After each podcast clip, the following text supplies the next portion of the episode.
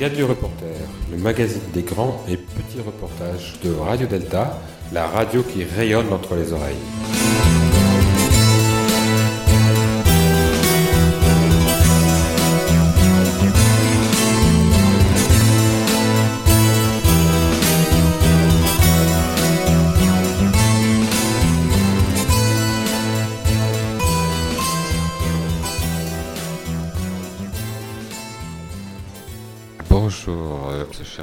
Chers auditeurs.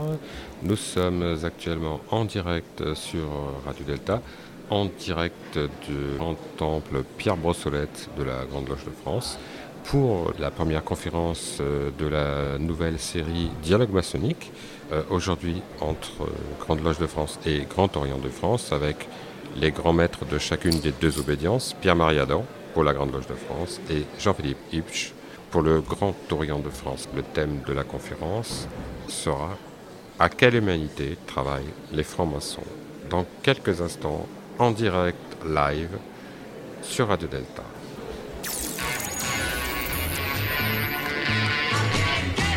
Vous êtes sur Radio Delta, la radio qui rayonne entre les oreilles.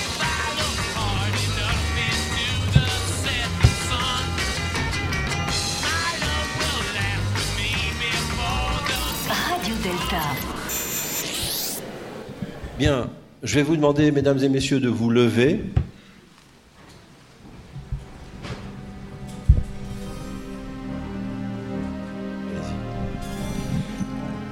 En direct sur Radio Et Delta. nous allons la accueillir successivement les conseillers fédéraux, euh, les conseillers de l'ordre du Grand Orient de France et les conseillers fédéraux de la Grande Loge de France. Messieurs. Et en même temps, en parallèle. Montez jusqu'à. Allez-y, allez-y. Ensuite, les grands officiers du Grand Orient de France et les grands officiers de la Grande Loge de France.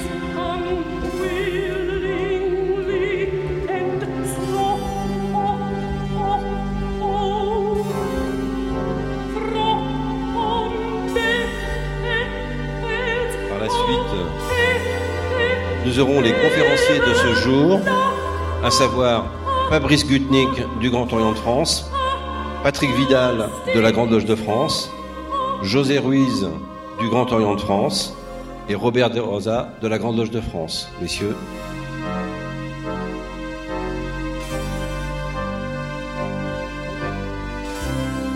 Enfin, les organisateurs de ce- cette première des dialogues maçonniques, à savoir Jacques Garat du Grand Orient de France, passé grand maître adjoint à la communication.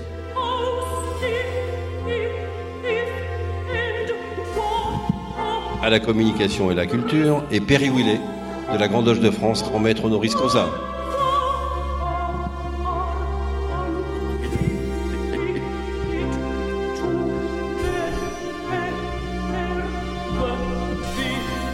Et enfin, le grand maître du Grand Orient de France, Jean-Philippe Hupp, et le grand maître de la Grande Loge de France, Pierre-Marie Adam.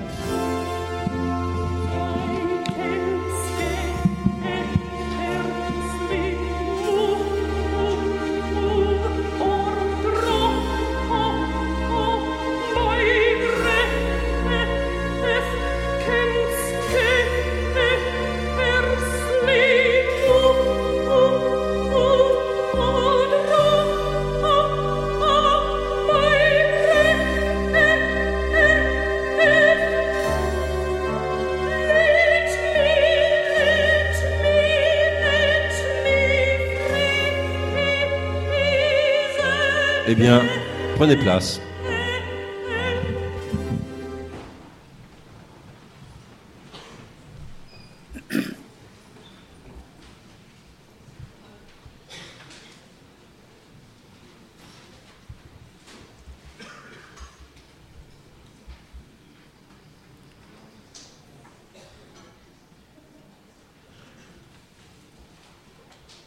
Prenez place. Est-ce que vous m'entendez?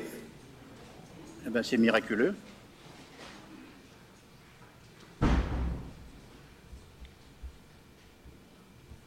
Prenez place.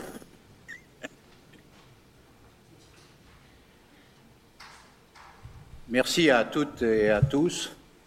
Merci, euh, mesdames, messieurs, mes sœurs, mes frères, d'être venus si nombreux pour cet événement, événement voulu par les grands maîtres de la Grande Loge de France et du Grand Orient de France. Merci d'être venus si nombreux. C'est une première, euh, déjà, en termes d'événement entre nos deux obédiences, et puis euh, sur un point technique. Donc, je suis moi-même euh, étonné que ce micro fonctionne du premier coup, mais grâce à Jean, nous avons aussi des, des, invités qui sont très loin de nous. On va commencer par les plus proches, ceux de Caen, où nous avons, Jacques Garat et moi, la Grande Loge de France et le Grand Orient de France, un temple en commun. Il y a là-bas donc un, peut-être une cinquantaine de personnes qui nous regardent en ce moment et qui voient exactement ce que vous voyez sur euh, l'écran de contrôle qui est là-bas. Il y a aussi euh, une centaine de personnes à l'île Ronchin. Il y a au moins 50 à 80 personnes à Saint-Raphaël. Il y a, avec un décalage horaire, euh, une centaine de personnes qui nous regardent, nous écoutent à l'île Maurice, à Fort-de-France, et plus loin encore, à Ho Chi Minh Ville, au Vietnam, où nous avons un temple, et au Cambodge et en Thaïlande. Donc tous ceux qui sont là-bas, qui m'entendent, euh, pourront poser des questions, et c'est notre frère Jean Néil qui recevra ces questions, et au moment où, euh, quand le moment sera venu de, poser ces questions, il nous les transmettra. Alors avec Jacques, on a concocté euh, ce premier dialogue maçonnique, donc on a travaillé depuis quelques mois, et on s'est un peu réparti des rôles, et puis dans un dialogue qui n'est pas une confrontation, forcément les idées fusent. Et c'est toi, Jacques, qui a quand même trouvé le mot dialogue, parce qu'on s'est posé la question, comment faut-il appeler ces réunions qui vont durer d'année en année? Elles se passent pour la première fois dans ce magnifique temple euh, Brossolette de la Grande Loge de France, et l'année prochaine, rue Cadet, dans le temple Groussier du Grand Orient de France. Alors pourquoi dialogue maçonnique? Eh bien, pourquoi dialogue? On a cherché Comme ça devait se passer euh, à la rentrée, euh, à l'automne, à l'équinoxe. Et c'est ainsi que, comme rien ne convenait, tout à coup, je me suis dit, mais au fond, il s'agit tout simplement euh, de dialogue entre la GL et le Géo. Pourquoi dialogue? Parce que dialogue, c'est vraiment quelque chose qui se fait à deux. Qu'il s'agit donc de pour euh, ces deux obédiences historiques de la maçonnerie française, qui ont été très longuement, pendant euh, un siècle et demi, si ce n'est près de deux siècles, les deux seules composantes de la maçonnerie française, qui ont travaillé ensemble, qui se sont chamaillés ensemble, et qui ont beaucoup fait avancer ensemble, eh bien voilà, c'est un dialogue, car le mot dialogue dit que c'est deux et cela va de soi, c'est tout simplement le résultat de notre histoire. Voilà pourquoi, finalement, euh, nous avons proposé cet intitulé qui a eu l'heure de convenir à nos deux grands maîtres, et nous en sommes très heureux. Alors, évidemment, on s'est posé la question, euh, quel va être le thème de cette première année? Et euh, donc, que vous connaissez, qui est écrit sur l'invitation que vous avez reçue, à quelle humanité travaillent les francs-maçons? Alors, nous avons eu quelques petites remarques sur Facebook et autres réseaux sociaux. Ah, les francs-maçons travaillent. Eh la réponse est oui. Oui, euh, nous travaillons et, même c'est tous les frères, quel que soit leur rituel et quelle que soit leur obédience, les frères et les sœurs travaillent dans leur loge, chacun à leur façon.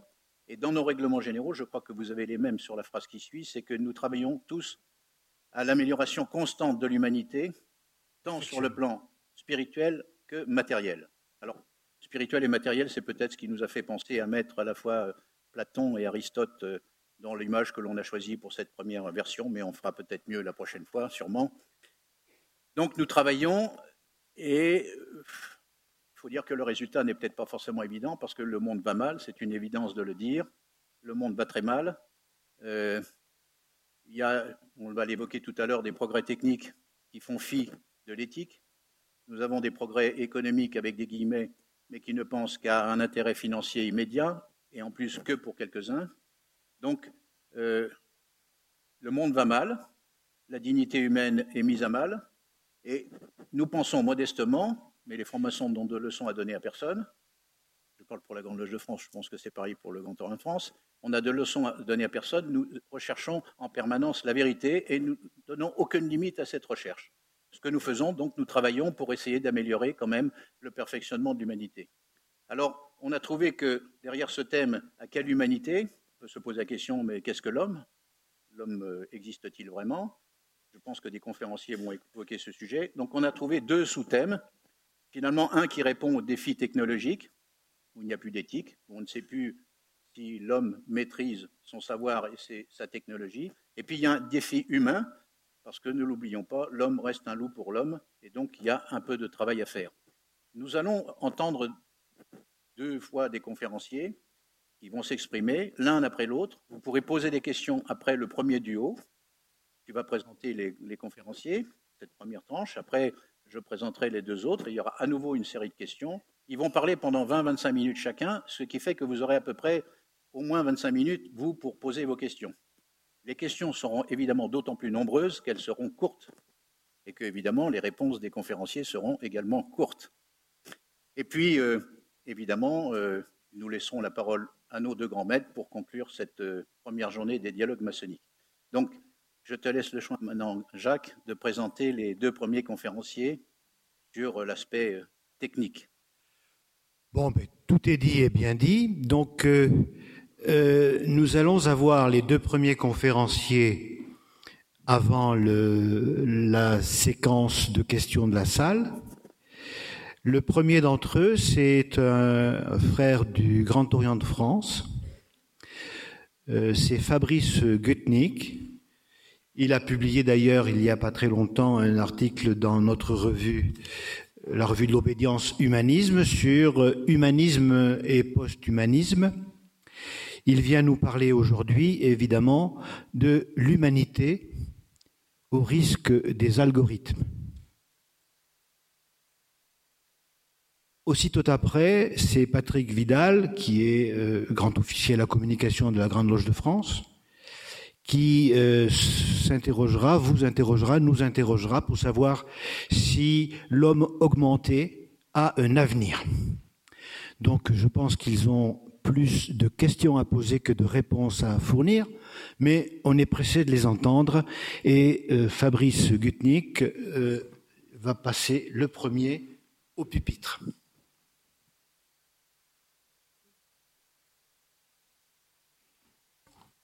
Bien. Mesdames et messieurs, mes chers amis, mes très chères sœurs, mes très chers frères, l'année 2018 a été marqué par la commémoration du 70e anniversaire de l'adoption de la Déclaration universelle des droits de l'homme du 10 mai 48.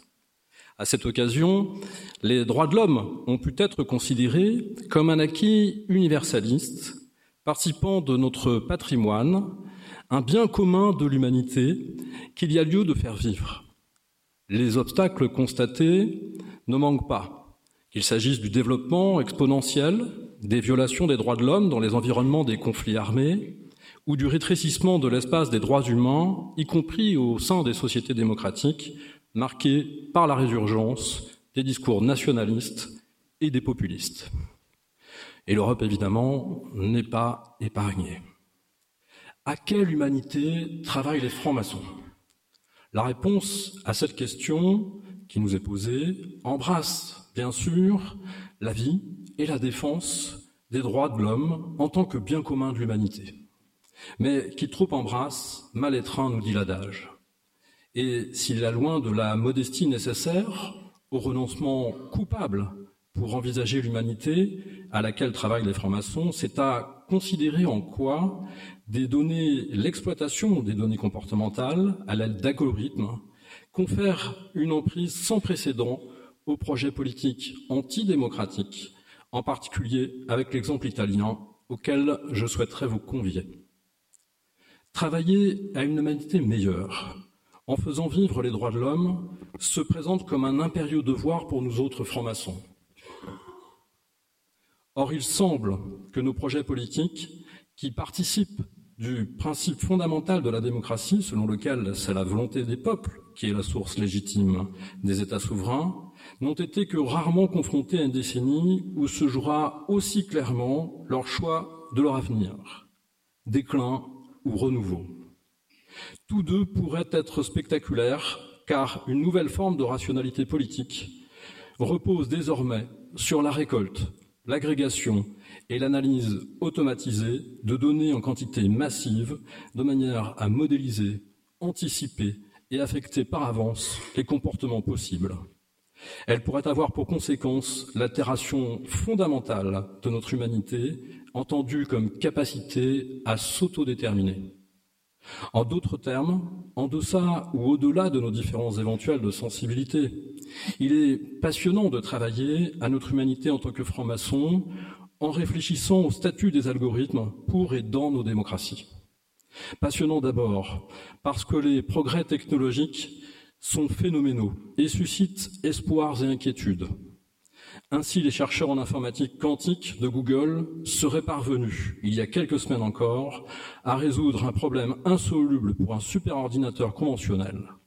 Leur système expérimental aurait effectué en trois minutes un calcul qui prendrait dix mille ans au plus puissant supercalculateur d'Amérique du Nord. Cela marquerait une avancée décisive dans la recherche qualifiée de suprématie quantique, tout dont on envisage certes certaines conséquences économiques, mais aucune politique. Il reste que nous sommes loin encore du phénomène dit de singularité, qui entérinerait l'existence d'une intelligence artificielle forte qui pourrait menacer l'humanité.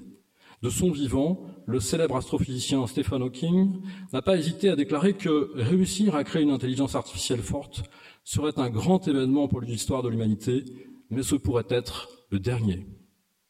En effet, une intelligence artificielle forte ne manquerait pas de juger, dans une perspective toute darwinienne, que l'Homo sapiens demeurerait la seule espèce susceptible de constituer une menace pour son existence.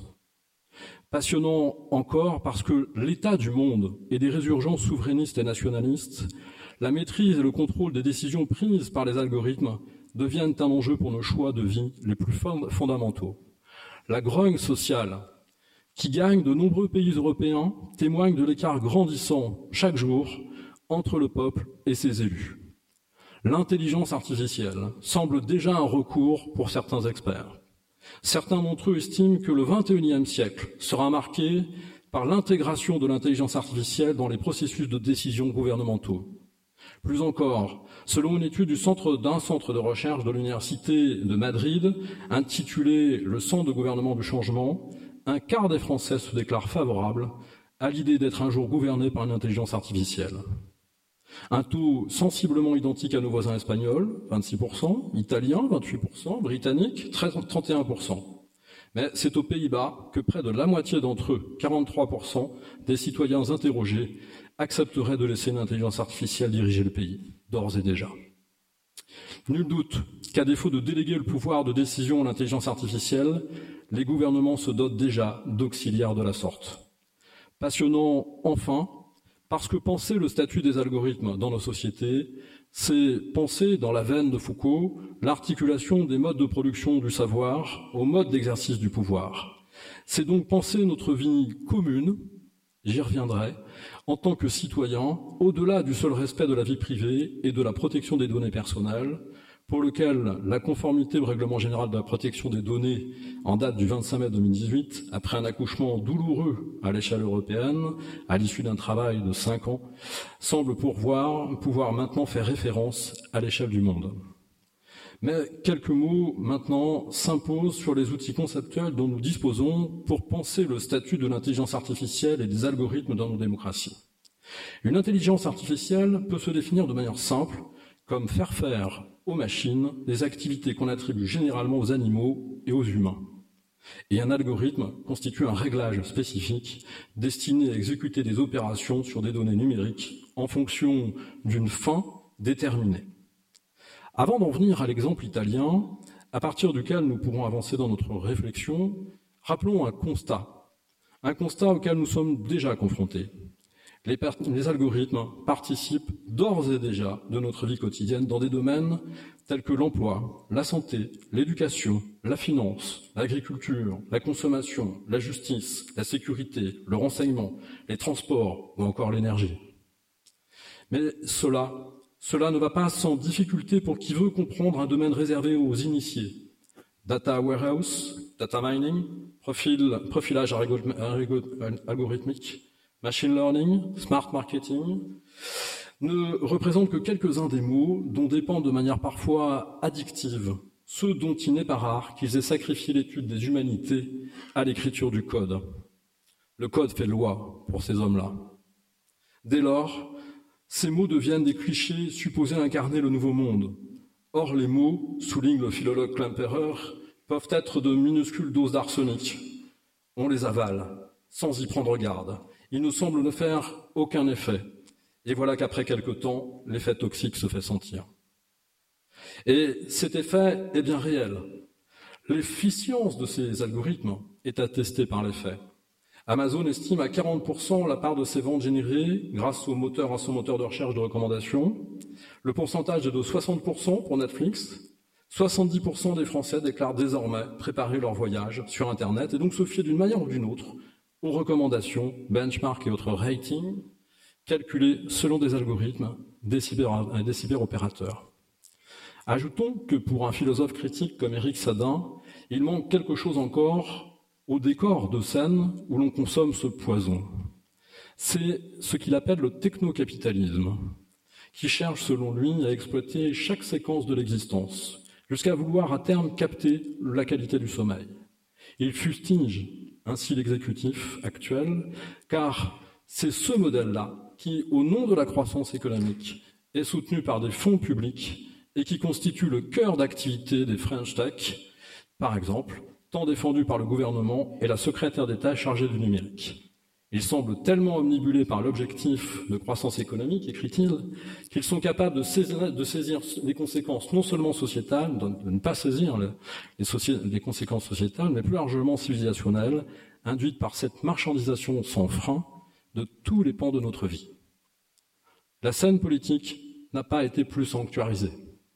Notre conception même de la démocratie est sous l'influence de ce que l'on appelle désormais un big data électoral. La défaite au XIXe siècle de la démocratie pourrait nous renseigner sur la défiance actuelle à l'égard des classes politiques, mais elle n'éclairerait pas, sans doute, l'affaiblissement des projets et risques politiques au profit d'analyses algorithmiques qui favorisent, avant tout, un engagement dans l'action en faveur de l'impact sur l'opinion. Je voudrais maintenant en venir à l'exemple italien qui pourrait illustrer clairement le slogan de la société tristement connue Cambridge Analytica, qui nous dit Data drives all we do, dont le site internet indique que son ambition est rien moins que de changer le comportement grâce aux données. Je vous propose ainsi d'emboîter le pas du conseiller politique de Matteo Renzi, d'Ampoli, et de l'enquête qu'il a publiée sur les coulisses de ce qu'il désigne comme un mouvement populiste global. À partir de la transformation de l'Italie en ce qu'il appelle la Silicon Valley du populisme, il analyse ainsi l'usage du big data sur l'influence de l'opinion par certains spécialistes dans l'avènement de la tornade souverainiste qui remet en cause le clivage gauche-droite depuis trois ans maintenant en Italie. En considérant habilement la métaphore du carnaval de Rome, vue par Goethe en 1787, D'Ampoli en arrive à une conclusion. Le carnaval contemporain se nourrit de deux ingrédients majeurs. Le premier, la rage, la rage de certains milieux populaires fondés sur des causes sociales et économiques réelles. Le second, une machine de communication surpuissante, devenue l'outil de ceux qu'il appelle les ingénieurs du chaos. Selon lui, pour combattre la vague populiste, il faut commencer par la comprendre et ne pas se borner à la condamner. Ni la liquider comme un nouvel âge de la déraison, sans pour autant minimiser la portée subversive de la tradition du carnaval. Le côté festif et libératoire de ces mouvements populistes est en grande partie la base de leur succès. Ainsi, si la volonté de participer provient presque toujours de la rage, l'expérience de la participation aux cinq étoiles, la révolution trumpienne ou encore aux gilets jaunes, selon lui, est une expérience très gratifiante et souvent joyeuse. Il s'agit d'expériences en cohérence avec l'ère du narcissisme de masse, car aux yeux du populiste, en fait, le progressiste est un pédant du petit doigt levé, Ici se noue, de manière problématique, le rapport que nous entretenons désormais à la production de données et à la captation du pouvoir, car derrière les manifestations du carnaval populiste, le travail des spin doctors, idéologues et experts du big data a permis aux nouveaux leaders populistes de, de parvenir au pouvoir. Cela, non sans compter sur l'appui de collecteurs de données qui ont favorisé la victoire du Brexit. Ces super communicants changent profondément les règles du jeu démocratique. L'auteur compte parmi les plus connus l'homme orchestre du populisme américain, Steve Bannon, le conseiller Victor Orban, Arthur Finkelstein ou le conseiller numérique de Matteo Salvini, Luca Morizzi. Dans la même lignée, l'auteur voit dans Gilberto Casali euh, sorte de génie marketing numérique, le véritable inventeur du mouvement des cinq étoiles, faussement incarné par l'humoriste Beppe Grillo. Cette enquête, cette enquête est importante car qu'on la tienne pour vraie ou seulement partiellement vraie, elle nous invite à préciser l'écart entre l'humain et l'humanité, qui peut sous-tendre la manière dont les francs-maçons, nous autres, travaillons à l'humanité. En effet, selon Arendt, la réponse qui place l'homme au centre du souci contemporain et qui prétend devoir changer le, changer en lui portant secours est profondément non politique. Pour mémoire, Finkielkraut insiste sur le fait que le salut offert par l'attitude humanitaire doit son succès planétaire au fait d'être à la fois vertigineusement simple et gagnante à tout coup. Boat people, affamés et agonisants, ces destinataires ne peuvent plus faire faux bons. Ce sont des êtres de besoin et non des personnes. Ce sont des victimes, et les victimes, elles au moins, ne mentent pas. Et d'ajouter, sa morale de l'extrême urgence est sur le plan intellectuel au moins une morale de l'extrême confort. Il me semble temps de renoncer à cette morale du confort nous sommes encore trop conscients pour miser sur cette énergie du désespoir. Dire, expliquer, pourquoi et à quelles conditions l'intelligence artificielle peut être contrôlée, c'est bien plus encore que nécessaire, c'est politique, plus encore que maçonnique. L'intelligence artificielle et les algorithmes doivent être des choix démocratiques. Ce n'est qu'à cette condition que nous ne destituerons pas nous-mêmes. Et nous le pourrons d'autant mieux que nous placerons au centre du politique, comme l'écrit Arendt, le souci d'un monde organisé de telle ou telle façon. Iram, le mythe que l'on peut considérer comme structurant de notre conception de l'humanité, ne donne-t-il pas sa vie au nom d'une cause commune Cette cause commune est donc politique au sens où, au centre du politique, on trouve toujours le souci du monde et non le souci pour l'homme. Les algorithmes prédictifs qui orientent les messages destinés à attiser les haines et les rejets de l'autre, dont procède la stratégie populiste, politique et nationaliste, anéantissent le monde qui s'intercale entre les hommes où se jouent les affaires humaines. Seules les affaires inhumaines trouvent dès lors un terrain d'élection à une quête dont le sol et le sang symbolise une crise politique majeure qui, de triste mémoire, ne peut pas nous alerter sur la pente où l'humanité est entraînée par, ceux pour qui la dignité de l'être humain se résume à la vie. Avec Arendt, souvenons-nous que partout où des hommes se rassemblent, un monde s'intercale entre eux, et c'est dans cet espace intermédiaire que se jouent les affaires humaines. Nous n'avons pas le temps ici d'entrer dans le fond de ce sujet immense et décisif, sur cet usage particulier de la récolte massive de données tout d'abord, du data mining ensuite, c'est-à-dire de l'application de la technologie et des techniques de banque de données, comme l'analyse statistique ou la modélisation, dans le but de découvrir les structures cachées, les relations subtiles entre données, et d'en inférer enfin des règles permettant la prédiction des résultats futurs et de l'anticipation des comportements individuels, qui sont rapportés à des profils définis sur la base de corrélations découvertes par data mining, je me bornerai donc ici et maintenant à deux remarques pour conclure sur ces questions très nouvelles, mais pour lesquelles un débat démocratique sur les manières dont nous sommes calculés et sur les limites que nous souhaitons apporter à l'usage de l'intelligence artificielle et les algorithmes devient urgent. La première, c'est que la société de l'anticipation, qui illustre clairement le film Minority Report de Dick, mis en image par Spielberg en 2005, devient, vient frapper notre conception de la dignité de l'humanité de manière frontale, car selon l'humanisme toscan qui s'illustre dès 1486, au risque de l'excommunication, sous la plume de Pic de Mirandol, dans son Oratio de hominis dignitate, la liberté humaine s'affranchit de toute forme de prédestination. Il nous dit, si nous ne t'avons fait ni céleste ni terrestre, ni mortel, ni immortel. C'est afin que, doté, pour ainsi dire, du pouvoir arbitral et honorifique de te modeler, de te façonner toi-même, tu te donnes la forme que tu aurais eu, qui aurait eu ta préférence. L'anticipation, se substituant à la prédestination, pourrait sonner le glas de la conception de l'humanité pour laquelle les francs-maçons de sensibilité libérale se battent dans un monde où les affaires humaines sont le propre des êtres humains. Deuxième remarque. L'expérience politique du marketing de masse dont usent les spin doctors au service des souverainistes ne met pas seulement en danger la sphère politique, mais toutes les affaires humaines en exaltant les peurs et en attisant les haines. La demande sécuritaire se renforce actuellement de manière indolore mais liberticide.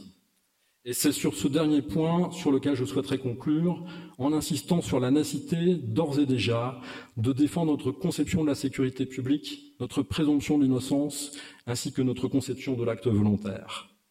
La loi dite renseignement, votée le 24 juin 2015 euh, par le Parlement et que le Conseil constitutionnel a pour l'essentiel validé, a représenté un changement conceptuel majeur dans les raisons qui justifient que le pouvoir politique puisse aujourd'hui recueillir des informations sur les individus. Car elle autorise la collecte indifférenciée de métadonnées, c'est-à-dire de données sur les données, relatives aux communications numériques et téléphoniques, comme la durée des conversations, la fréquence d'entretien avec un même interlocuteur. Cette loi ouvre la possibilité de considérer comme potentiellement suspecte chacun d'entre nous, chaque personne, pour autant qu'elle soit surveillée au motif de découvrir les véritables suspects. Mais ce n'est pas tout. Cette loi menace également notre présomption d'innocence. Si la nouvelle forme de pouvoir dont je parle est celle de rechercher des informations concernant le passé et le présent afin de prédire l'avenir, cette société d'anticipation que j'évoquais précédemment, elle se révélera particulièrement redoutable lorsque nous, retrouverons dans la nous nous retrouverons dans la situation de devoir nous justifier face à ce qu'on oppose comme étant ce que nous sommes et ce que nous ferons, nous disent certains sociologues et certains philosophes.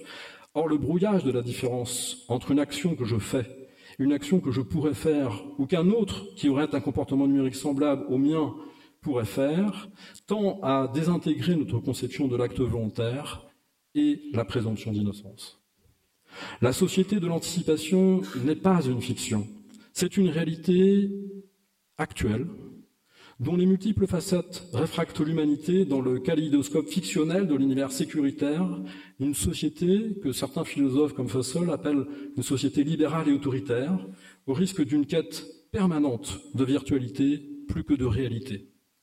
Dans ces conditions, penser le commun exige de travailler à notre humanité et de le définir comme une ressource politique antécédente à toute individuation, car on n'y insistera jamais assez, partout où des hommes se rassemblent, un monde s'intercale entre eux, et c'est dans cet espace intermédiaire que se jouent les affaires humaines. Travailler à l'humanité de l'homme, c'est-à-dire à sa liberté, doit donc demeurer le travail central des francs-maçons, comme de chacun de nous en tant que citoyens. Je vous remercie de votre attention.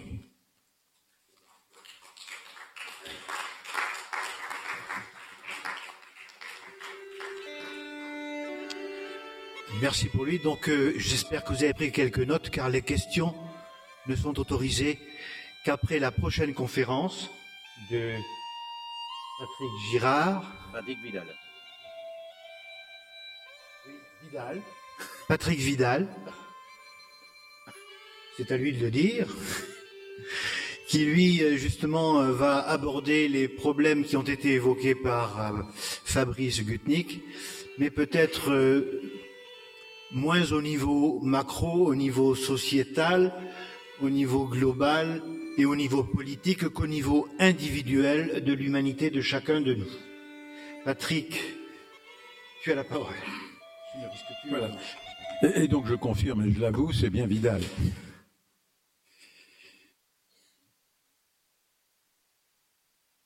Alors, dans la lignée algorithmique, euh, je me suis posé la question de l'homme augmenté qui recourt. A-t-il un avenir?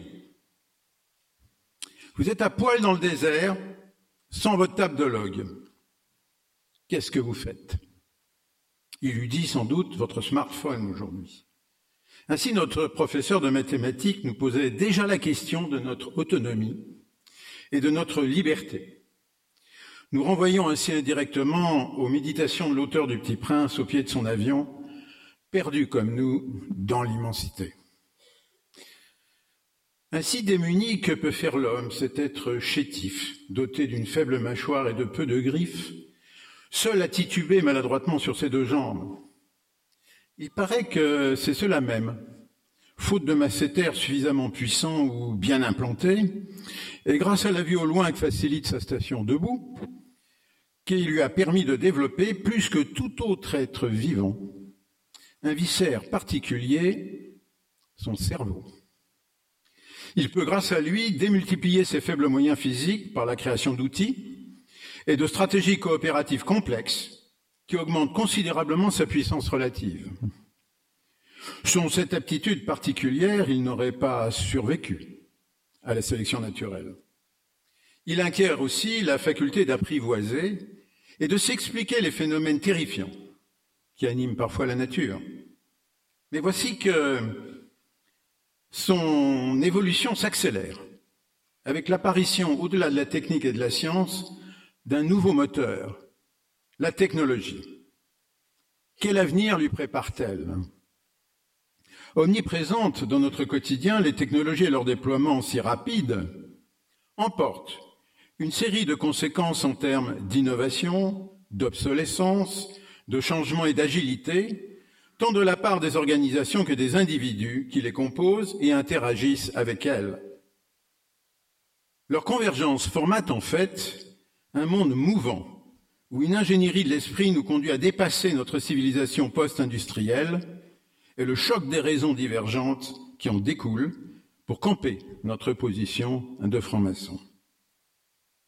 Là où les technologies entretiennent un rapport étroit avec les sciences sur lesquelles elles s'appuient, le plus souvent dans leurs aspects les plus avancés, auxquels elles contribuent parfois, voire souvent, elles en diffèrent dans la finalité.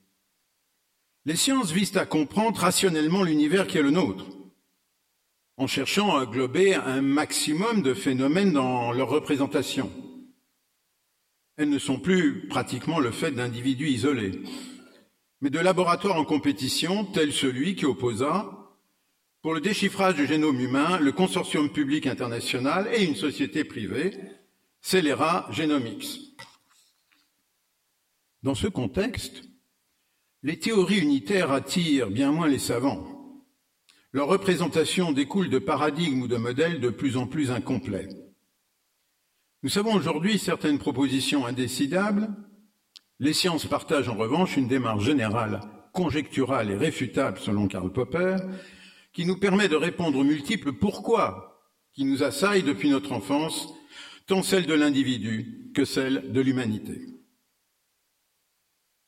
Les technologies, elles, se développent pour résoudre un problème pratique, sans chercher nécessairement à construire une explication de l'univers, sinon celle du contexte de leur mise en œuvre, et nous passons du pourquoi au comment. Résoudre un problème tel qu'apparaît un cul-de-jatte pour lui permettre de courir un 100 mètres ou envoyer un robot sur la Lune requiert une convergence d'efforts et un travail d'équipe.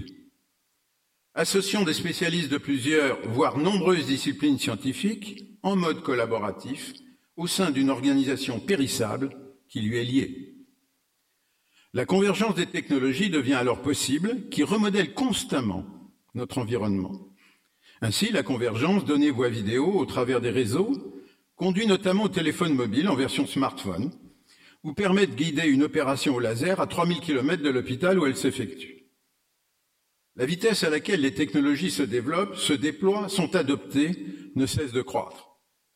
Elles sont mises en œuvre concurremment sans que soit souvent même envisagé l'ensemble de leurs conséquences sociales, économiques, psychologiques ou morales.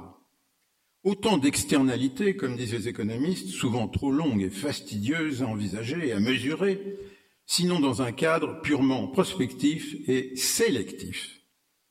Elle crée alors un univers mouvant, plastique, où hommes, communautés, organisations se recomposent de plus en plus rapidement.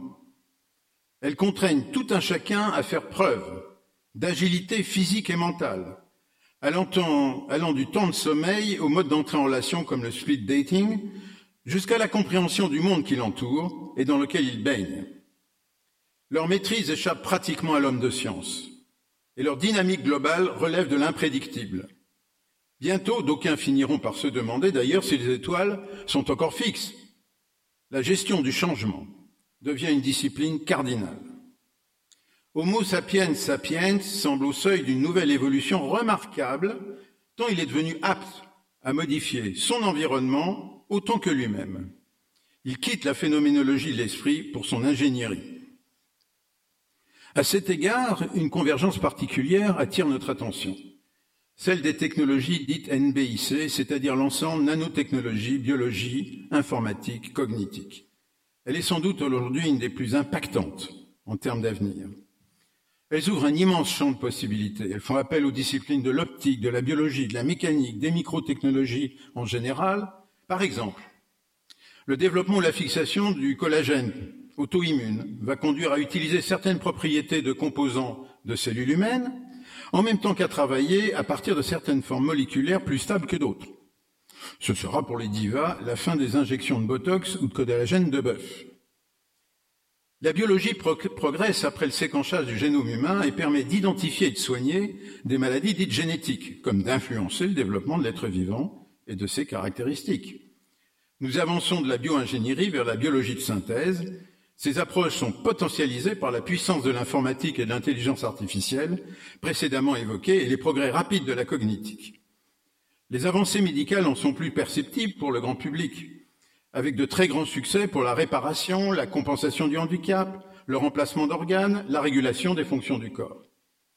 De la compensation de certaines tétraplégies par des exosquelettes à la réparation de ruptures de moelle épinière à partir de cellules souches, les voies se multiplient. Elle permet notamment de travailler sur le cerveau et la capture des signaux qu'il émet et leur interprétation. Leur utilisation devient possible pour la commande de systèmes extérieurs au corps. En l'étudiant sur l'animal, nous pouvons créer des rats améliorés qui, par exemple, apprennent à voir la lumière infrarouge normalement invisible à l'aide d'une neuroprothèse, voire la toucher par croisement de fonctions et implantation d'autres électrodes dans d'autres zones du cerveau. Nous voyons alors émerger des êtres augmentés, dotés de nouvelles capacités de perception. D'une piste empruntée pour faire perfectionner les exosquelettes, par exemple, destinés à ces tétraplégiques, nous aboutissons à une porte ouverte sur l'amélioration de l'espèce humaine. Nous devenons capables de dépasser un état de référence biologique ou cognitif par un procédé artificiel, de l'amphétamine à la coke, à la DHR bien sûr, mais aux régulateurs électroniques, aux prothèses, aux robots, et ainsi de suite. Ainsi, des êtres augmentés, nos repères se brouillent. La différence entre l'inné et l'acquis s'estompe. Les bases de la différenciation changent. Nous avançons vers l'ingénierie de l'esprit ou intelligence design et les technologies convergentes pour l'amélioration de la performance humaine l'univers du Robocop de Paul Verhoeven et des cyborgs deviennent une réalité à portée stratégique. Nous avons vu avec la chute du mur de Berlin basculer notre monde de la guerre froide à un nouveau choc de superpuissance. Il oppose maintenant les USA, la Chine, l'Inde et d'autres dans un contexte de globalisation, de compétition exacerbée, de conflits préemptés ou confinés dans une vue du monde portée par la technologie, base de l'avantage compétitif et du leadership mondial à conserver, accélérer l'émergence des innovations, leur mise en œuvre et leur usage dans une véritable automatisation des révolutions innovantes est devenu un enjeu clé. Ainsi, la National Science Foundation à Washington pose un credo fondateur dans son fameux rapport technologie convergente pour l'amélioration de la performance humaine, je cite, L'ingénierie de l'esprit est une entreprise qui se révélera au moins aussi techniquement difficile que les programmes Apollo ou Génome humain. Nous sommes convaincus que les avantages pour l'humanité seront équivalents, sinon supérieurs. Une théorie computationnelle de l'esprit peut nous permettre de développer de nouveaux outils pour guérir ou maîtriser les effets des maladies mentales. Elle sera certainement de même à même de nous fournir une appréciation plus profonde de ce que nous sommes et sur la base que nous occupons dans l'univers. Comprendre l'esprit et le cerveau nous permettra de créer une nouvelle espèce. Nous assistons bien aujourd'hui à une mutation anthropologique. Celle-ci, cependant, ne peut plus être imputée à la logique immanente et hasardeuse des évolutions biologiques que décrivait déjà Jacques Monod dans Le hasard et la nécessité. Elle est causée, cette fois-ci, par les développements de la civilisation et de la culture occidentale qui transforment de fond en comble les rapports des humains, non seulement à leur environnement naturel, mais à la société et leurs corps individuels, comme son alarme un théologien contemporain.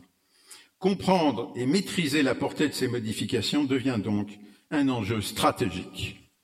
Et c'est ici que les visions du monde divergent. Soit nous sommes convaincus que le mode discursif nous permettra d'en avoir l'intelligence finale et la maîtrise, soit nous considérons que la cause première nous est inaccessible et qu'il convient de maîtriser collectivement notre développement. L'enjeu est d'inscrire alors l'éthique dans le process de décision collectif évoqué précédemment. Le fou est celui qui a tout perdu, sauf la raison, rappelait Michel Foucault. Cette omniprésence de la raison, opérante au travers des technologies, ne nous conduit-elle pas justement à la folie? Pour les post-humanistes, l'important est le changement. Comme nous l'évoquions au début, le post-humain devient conscient que la machine, pensée pour dominer la nature, le précède et qu'il doit s'y soumettre. L'esprit de propriété l'emporte qui veut tout breveter, du logiciel jusqu'aux composantes biogénétiques de l'individu, qui assure sa bonne maintenance en même temps que sa rentabilité. Dans leur manifeste, les transhumanistes vont encore plus loin. Ils révoquent toute référence substantielle à l'homme, niant sa notion même, fut-elle postmoderne. Foin d'un soi encombrant, ils votent pour la mort de la mort, au-delà de l'espace et du temps engoncés dans le corps. Quelle est l'utilité pour eux d'une déclaration des droits de l'homme, sinon celle d'un compromis pour gérer la transition? Finalement, pourquoi ne pas se faire cryogéniser précocement et se conserver dans une banque adéquate pour être réanimé lorsque la mise en œuvre avancée des technologies nous aura assuré l'éternité? Alors, que penser de ce monde qui advient où des clones de CRS vont taper sur les clones d'ouvriers, gilets jaunes de l'usine en grève, faute de bénéficier d'un bioénergisant, au même titre que l'autre usine du même groupe, tous clones, aux fonctions pourtant soigneusement présélectionnées et bridées pour en assurer la docile efficience. Battu sur 100 et 200 mètres par un autre handicapé équipé, Oscar Pistorius demande déjà la régulation des prothèses. Dans cette irrationalité du choc des raisons, que peut alors le maçon? Comprendre et agir. Comprendre la modification de notre perception du monde à laquelle conduit notre augmentation devient central. Au travers de la réalité augmentée, directe ou indirecte, le fonctionnement en intelligence collective, les modélisations extra-causales entre autres, sa relativité nous échappe, tout en nous enfermant pratiquement dans un anthropomorphisme structurel quasi inconscient qui laissera assurément, assurément notre entendement totalement pur. L'impact de l'ampleur nouvelle de l'action sur le monde n'apparaît pas encore clairement. Nous en voyons les premiers effets avec la question du changement climatique. La bioingénierie qui reprogramme les insectes après les plantes pour en assurer la vivacité ou le clonage qui nous permet déjà de reproduire des êtres vivants. Reverrons-nous errer des mammouths en Sibérie? Les effets de ces, modifications de l'homme actualisent une série de questions dans une société qui porte au nu le contrôle et la domination, domination de l'eugénisme à l'obsolescence. L'eugénisme risque bien d'ailleurs d'être au cœur d'une société de la performance.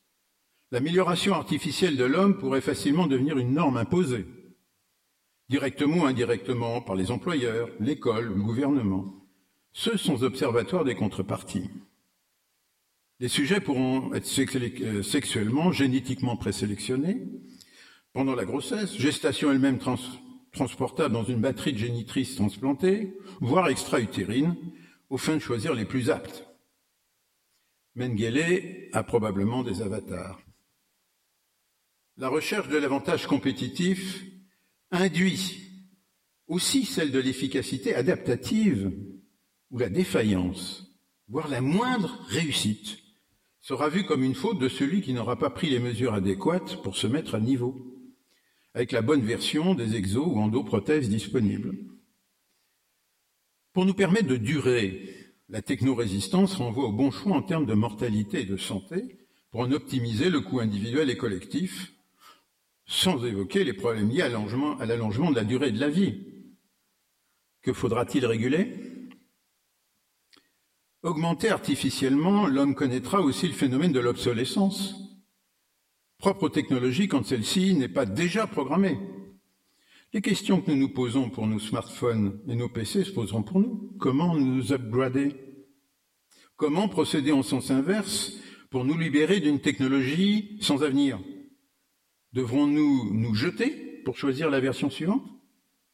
Que conserver du tout Serons-nous toujours individuellement les décideurs? Qui nous sortira du silo cryogénique? N'oublions pas enfin que, n'étant pas sorti du désir mimétique, comme cela vient d'être appelé, la domination d'un homme sur l'autre, ou d'un groupe sur l'autre, reste d'actualité. Du gaz sarin aux différentes versions des armes nucléaires et bactériologiques, l'éventail des moyens ira s'élargissant avec les drones et leurs succédanés ou les automates combattants déjà en test, informés par une ceinture satellitaire. Sur ces principes, ayant perdu le sens du don gratuit de la vie, de nos talents et qualités, voilà néanmoins que pourrait naître une nouvelle aristocratie technocratique qui nous entraîne à la dérive vers une société de, méritocratie où les riches se compareront aux pauvres avec encore plus de, de suffisance, inaptes que sont ces derniers, méritant juste d'être génétiquement réparés, nous prévient Michael Sandel. Alors agir. Pour agir, le franc-maçon doit ancrer éthique et sagesse dans la vie de la cité et pour cela, devenir un homme meilleur pour un monde meilleur par l'initiation. La quiétude bienveillante de la loge lui offre un repos, la possibilité d'une conscience et une raison pratique. Dans un temps suspendu, une remise en ordre intime au plus profond du territoire, effacer la carte et rouvrir les possibles, reprendre sa liberté, dans l'acceptation de sa finitude spatio-temporelle et sans prothèse, construire un cœur intelligent, sentinelle de ses frères en humanité, pour agir dans le monde en conséquence, y ancrer une éthique fondement de sa raison pratique et de son action en société. Alors il pourra faire fondre la cryogénisation, des aliénés de cette unidimensionnalité narcissique et mortifère, se libérer de l'aliénation technologique, respirer l'aventure et le risque, vivre et décider pour le beau, le bien et le juste. Alors, stop, magnéto, Serge. Revenons en arrière. Retournons dans le désert, tout nus, sur la table de log. Regardons les étoiles. Elles sont là depuis toujours, apparemment. Béréchit, énarquet, dans un commencement. Un petit paquet de cellules se déploie organiquement et fonctionnellement selon son programme initial. Perdu dans les ténèbres, il va connaître l'éblouissement de la lumière après que le souffle de l'univers l'aura envahi dans un grand cri. Progressivement, il va percevoir de manière de plus en plus fine et contrôlée, démultiplier ses capacités par les outils, recevoir et apprendre les règles de l'édification et de la représentation. Puis, à un contact indéterminé, mu par un désir aussi fort que l'attraction de la soude et de l'acide sulfurique, il va revenir sur lui-même et sa détermination initiale. Il veut. Il veut gagner des degrés de liberté. Après s'être écarté de cet insupportable éblouissement, épuisé de raison, il va faire un nouveau pas vers le lit de la, lumière. Il a compris aussi qu'il n'est pas seul dans le monde au-delà des écrans. Il a compris aussi que la solution est ailleurs. Par-delà la naissance et la mort, la vie et la vérité sont dans une autre dimension. Son royaume n'est pas de ce monde, mais le chemin, l'espérance et la vie sont en lui. Quelques pas de plus, acceptant sa mort, il se laissera redresser pour achever sa quête dans l'univers infini de son intimité. Bose s'est éveillé. Seul, nous ne pouvons rien. Il nous appartient ensemble d'achever au dehors l'œuvre commencée dans ce temple, de prendre à bras le corps ce défi de maîtrise matérielle et éthique des technologies. Par notre action au quotidien, valorisons notre acceptation de la responsabilité et de la mort consubstantielle de l'homme et qui nous permet de construire pour chacun d'entre nous le sens de l'action. Quant à moi, je ferme mon portable et pour un temps au moins, je reste tout nu dans le désert sans la table. J'ai dit.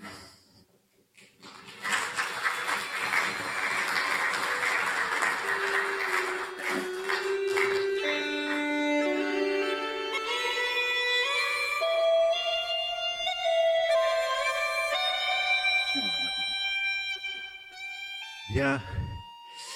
Donc nous sommes maintenant à la première séquence des questions de la salle.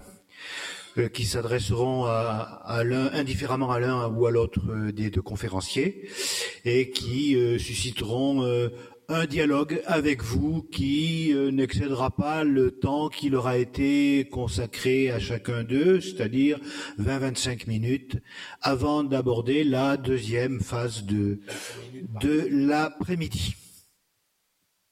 Je, peux t'interrompre. Il y a une question qui vient de Bangkok. C'est fait? Ah non, j'avais pas remarqué.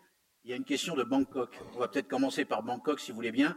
Et après, normalement, il devrait y avoir deux micros. On va alterner euh, sur les, deux rangées. Quelle est la question? Dans l'hypothèse d'un gouvernement fortement influencé par l'intelligence artificielle, peut-on imaginer que les algorithmes prennent en compte les besoins et les carences en spiritualité de la société civile? Est-ce que cette question a été posée à l'un ou l'autre des conférenciers pour qu'ils ne se repassent pas la patate chaude? Alors, elle a été posée pendant la conférence de Fabrice Gutnick. Euh, elle t'était posée, mais je pense que vous pouvez répondre tous les deux, je pense.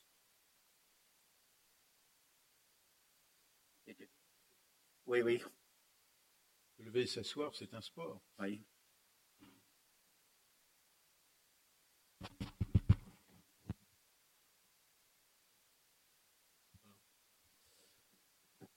La question est relativement complexe, euh, puisque en rationalité, il est clair que l'intelligence artificielle pourra toujours fonder une décision. Toutefois, il est clair également que euh, tous nos choix euh, sont traversés de contradictions, s'agissant également des politiques à mener. Je prends euh, pour exemple euh, les questions que tu soulevais, Patrick, s'agissant des questions éthiques euh, et qui rejoignent celles de la dignité et qui est une valeur pour laquelle chacun, de nous pourrait se reconnaître. S'agissant des questions bioéthiques qui sont débattues d'ailleurs également actuellement, sur ces questions-là, comment trancher? Comment trancher de façon strictement rationnelle? Puisque la dignité, ce peut être en fin de vie, à la fois de laisser vivre ou de laisser mourir comment faire ces choix en valeur dans une rationalité qui soit strictement instrumentale, c'est-à-dire qui nous permette d'associer des moyens à des fins. Seuls les êtres humains ont cette capacité aujourd'hui à pouvoir effectivement avoir un cœur intelligent, et en ce sens, il me semble difficile de s'en remettre à une pure rationalité instrumentale, fût-ce l'intelligence artificielle, l'intelligence profonde. J'allais dire peut-être, euh, en raisonnant mathématicien, euh, deux points. Quelles sont les préférences révélées? D'où les sortons-nous? Généralement d'une observation de Facebook et des réseaux sociaux, dont l'incomplétude est manifeste et qui produisent 50% de bruit pour 50% de musique. Ça, c'est le premier biais. Euh, le deuxième biais, c'est la capacité d'agréger, et on sait que mathématiquement, ceci est impossible. Sinon, il n'y aurait plus d'économie politique, tout serait déjà réglé et les décisions optimisées. Donc il y a une impossibilité matérielle de le faire, et fondamentalement, c'est justement ce qu'évoquait mon autre Patrick, c'est dans cet entre-deux que doit se faire l'interrogation et l'échange avec tous, les composants de la démocratie pour une décision collective. C'est le caractère collectif de la décision qui est mis en cause dans la question qui est posée, et donc c'est dans le dialogue à l'échelle collective euh, que doit se trouver la solution. Elle ne saurait jamais être préétablie. Si je peux compléter cette, cette réponse, il y a un point qui me semble très important, c'est que Même si toute notre société fondée sur des logiques algorithmiques euh, tend à, verser dans, l'anticipation, il faut se rappeler que le genre humain est, euh, si je puis dire, abonné à la contingence. Et que la contingence, c'est précisément ce qui est et qui pourrait ne pas être, et ce qui est et qui pourrait être tout autre.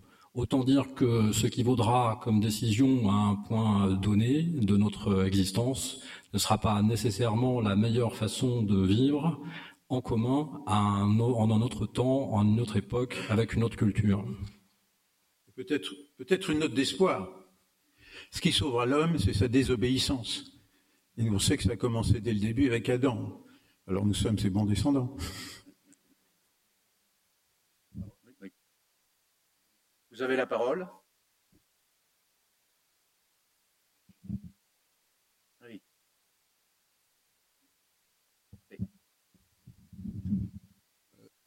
Messieurs les conseillers de, l'ordre, les deux grands maîtres, euh, j'ai une question personnelle euh, à poser du fait que tout à l'heure, euh, à la préface, vous disiez tout à l'heure que cette réunion est vue en mondiovision à Bangkok, au Japon, aux Antilles, sauf que l'Afrique d'expression française, telle que je le sais, les deux obédiences. Euh, ce sujet concerne aussi les deux grands maîtres. Les, deux obédiences, ils se sont installés en Afrique d'expression française, ça fait bientôt 60 à 70 ans, bien avant le Bangkok et le Japon. Mais je ne vois pas pourquoi aujourd'hui, aucun de ces États ne peut être communiqué en notre vision, surtout sur ce sujet qui les intéresse, ce sujet qui est la liberté, la démocratie. Je, franchement, je, je, vais vous rien répondre. compris. Je n'ai rien compris. Alors, est-ce que vous aurez une réponse pour moi? Oui, j'espère. Ça m'intéresserait énormément. Merci. Alors, ça n'est pas en mondiovision. Il n'y a, a, rien au Japon, parce qu'il y a des choses plus importantes au Japon, comme le rugby, hein, qui intéresse davantage le, le, monde que la maçonnerie. Euh, comme je l'ai expliqué tout à l'heure, nous, avons démarré aujourd'hui pour cette manifestation la possibilité à quelques endroits de se connecter. Et donc, il y a plusieurs conditions. C'est qu'il faut un lieu, il faut des personnes sur place, il faut du matériel, il faut faire des invitations pour que les gens viennent sur place. Et nous avons fait un essai. Aujourd'hui, cet essai commence par quelques villes euh, en métropole, d'autres pays, grâce à Jean Neil, et la prochaine fois, espérons que, bien évidemment, euh, nous pourrons le faire dans d'autres, euh, comme nous disons, dans d'autres Orients. Évidemment, euh, l'Afrique n'est pas exclue, loin de là. Nous avons nos deux obédiences de très nombreuses loges en Afrique. Et considérez bien que c'est un détail technique qui fait que nous n'avons pas pu le faire cette fois-ci. Merci Pierre. Je vais juste ajouter pour compléter cette réponse que le grand maître du Grand Orient comme moi-même, nous, nous portons beaucoup d'intérêt aux loges qui sont implantés en Afrique, qui sont soit de la, des, loges de nos obédiences, soit des loges des obédiences amies. Le problème ici, c'est que c'est simplement à la demande des uns et des autres et selon leurs possibilités. Mais euh, c'est pas nous qui avons choisi d'être de l'autre côté de, de l'écran pour nous brancher. Donc, bien entendu, dès que les frères de Kinshasa ou, ou de Brazzaville, pour ce qui nous concerne, auront installé les, les moyens et seront euh, candidats, ils seront non seulement candidats à nous entendre et à nous voir, mais ils seront candidats aussi à nous parler eux-mêmes et que ce soit nous qui prenions intérêt à ce qu'ils nous disent. Et je suis en train d'essayer d'organiser ici, ici même, dans quelque temps, une rencontre avec des représentants éminents de l'Afrique de l'Ouest pour venir nous parler des problèmes et des solutions qu'ils ont. Donc, il y a là-dessous, dans cette comment dirais-je, discrimination, aucune volonté de choisir les uns plutôt que les autres. Bonjour, euh, je suis du Géo, EDF, euh, et membre de la commission euh, Île-de-France de développement durable. Et tout à l'heure, en introduction, il nous a été dit qu'il y avait deux grands défis qui étaient posés à l'humanité aujourd'hui et que nous abordons. on a beaucoup entendu parler de technologie, d'intelligence artificielle, mais est-ce que c'est pas plutôt trois défis auxquels nous sommes confrontés aujourd'hui? Bien sûr, un défi sur les relations entre les hommes, relations et défis assez historiques.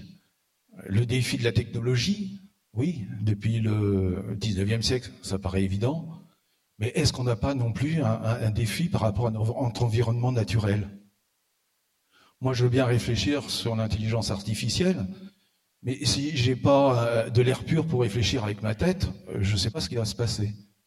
Je veux bien euh, penser à toutes les technologies nouvelles et, qui sont super pour faire marcher les paralytiques ou autres, mais si je peux pas manger du poisson sans absorber du plastique en même temps, j'ai un vrai problème.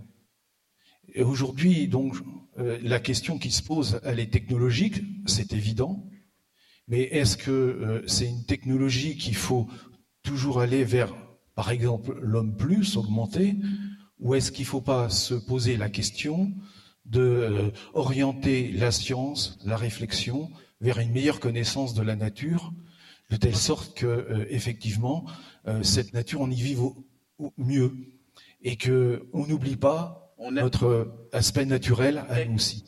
Nous avons bien non seulement on a bien compris, mais on a même des réponses. Elle, elle est même tellement intéressante que du coup, ce sont les deux grands maîtres qui vont s'atteler à une réponse merci aussi de poser des questions assez courtes, s'il vous plaît, et d'aller directement au sujet que vous voulez voir développer. Et de ne pas faire des planches. Alors, pour être euh, très, très bref dans la réponse concernant le Grand Orient de France, euh, nous avons euh, donné une très grande place au développement durable dans nos travaux cette année. Je serai à Malaga la semaine prochaine pour une conférence qui sera en partie consacrée au développement durable. Nous avons prévu un grand colloque européen sur le développement durable et donc il n'était pas possible de traiter ce sujet dans le cadre de cette conférence, de ces, de ces dialogues. Et c'est la raison pour laquelle, et il y aurait d'autres sujets, bien évidemment, que vous pouvez évoquer qui n'ont pas été traités. Il fallait bien faire des choix, mais nous n'oublions pas le développement durable et nous savons combien les frères et les sœurs de notre obédience y sont attachés. Tu viens de nous le prouver, mon frère. Merci Jean-Philippe. Alors, moi, je vais ajouter simplement que, à partir du moment où on veut essayer de, euh, comment dirais-je, définir un thème sur lequel on va pouvoir passer une après-midi et sur lequel on ne pourra pas régler l'ensemble des questions du monde, ce n'est pas parce que nous avons choisi aujourd'hui les questions d'algorithmes, d'hommes augmentés ou de techniques de, demain, que nous en oublions pour autant euh, les, questions de, l'environnement et de l'écosystème. Alors d'abord parce que nous ne sommes qu'à la première et que d'autres viendront et que peut-être ces questions-là seront euh, évoquées. D'autre part parce que le Grand Orient a évoqué ces questions et les a mises sur le tapis. Et enfin parce que il y a quelques mois, à Clermont-Ferrand, à l'initiative euh, de, l'un de nos de l'un de nos conférenciers qui vont venir et des frères euh, de, Clermont-Ferrand en présence de Perry Willet et, moi. Alors je vais pas dire que j'ai découvert la lumière, mais j'ai compris l'intérêt, l'importance pour les francs-maçons de s'intéresser à leur environnement, à s'intéresser aussi à quel environnement ils vont faire pour leurs successeurs, enfants, petits-enfants, et le monde en général. Alors, ne croyez pas et ne dites pas surtout que ces questions-là ne sont pas des questions qui nous interrogent ou qui sont des interrogations de notre temps. Nous allons nous y mettre, peut-être avons-nous le temps de ne pas en parler assez, mais en tout cas, elles ne nous sont pas indifférentes et on a bien noté cette suggestion pour une prochaine, euh, pour une prochaine étape. Bonjour, euh, je m'appelle Santiago Pérez. Alors, attendez, cette question nécessite encore d'autres compléments. Alors. Juste un point peut-être pour, euh, pour compléter la réponse qui a été apportée par nos maîtres. Euh, la question euh, écologique est une question évidemment euh, particulièrement problématique et, et, éminemment politique. Euh, pour autant, elle n'est pas sans lien ni avec l'intelligence artificielle d'une part, ni avec les questions transhumanistes d'autre part. pour la raison suivante, s'agissant de l'intelligence artificielle, les questions notamment liées aux smart cities, c'est-à-dire la gestion des villes plus écologiques, euh, sont éminemment euh, présentes désormais dans le débat public. et pose évidemment des, questions très importantes sur l'action publique, les données publiques et l'accès à ces données publiques. Euh, récemment encore, il y, a, il y, a, quelques jours de ça, Terra Nova a publié un, un, des propositions sur les données d'innovation euh, qui euh, évidemment sont, sont liées euh, effectivement au traitement de ces données qui sont extrêmement sensibles et qui nous amèneraient à traiter euh, évidemment la relation entre euh, le secteur public et le secteur privé et la façon dont euh, on peut encore préserver une certaine conception de l'État. L'autre aspect, et je ne le développe pas, mais je voudrais juste le souligner, c'est la question du, de, plus encore que du transhumanisme, du post-humanisme, euh, qui, euh, dans ses fantasmes des plus fous, euh, a considéré que plutôt que de changer la Terre, pour laquelle il y aurait tant de mal à revenir à, une écologie qui soit adaptée à la vie de l'homme, eh bien, il fallait adapter plutôt la nature entre guillemets des hommes et des femmes, c'est-à-dire des êtres humains, pour que, bien, à défaut d'avoir un air respirable, on puisse respirer un oxygène qui soit plus dégradé encore qu'il aujourd'hui. C'était donc le lien avec euh, le thème que nous avons évoqué, puisque euh, nous, modifions la nature profondément. Le, premier problème de, la pollution ou du changement climatique n'est qu'un des premiers aspects de ces changements. Et donc ce que nous avons évoqué, c'est que par exemple, nous jouons sur la biodiversité par l'action, par l'ingénierie génétique. Et donc nous réduisons le champ de la biodiversité nous réduisons le champ des cultures et de, l'exploitation de la terre. Il y a une foule d'applications qui la modifient constamment. Et ce que nous soulignons, c'est que déjà, il est difficile dans la décision publique d'agir au niveau du problème climatique, vous le voyez tous les jours, mais alors que dire de ce qui est le vecteur des changements les plus puissants qui est derrière et que nous abordons à peine? Et qui va jouer un rôle puisque c'est un rapport de puissance et de compétition, avec la logique de certains qui nous dit oui, on peut, on peut adapter l'homme à un mode dégradé, ou carrément, si on peut plus rien faire de la planète, on peut en changer. Il y a aussi ce vecteur de pensée qui est, qui est derrière. Donc, faisons attention, c'est un impact considérable qui est en train de se mettre en route et qu'il nous faut prendre en main et anticiper. Voilà le sens de notre réflexion qui n'écarte absolument pas le problème du climat et de la modification de l'environnement et de la nature. Est-ce que ces réponses vous ont satisfaites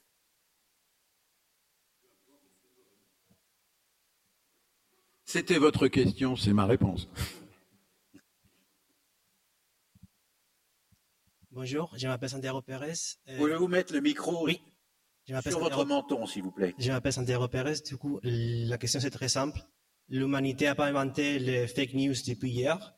Du coup, est-ce qu'on est en train d'échanger les Goebbels pour des Cambridge Analytica?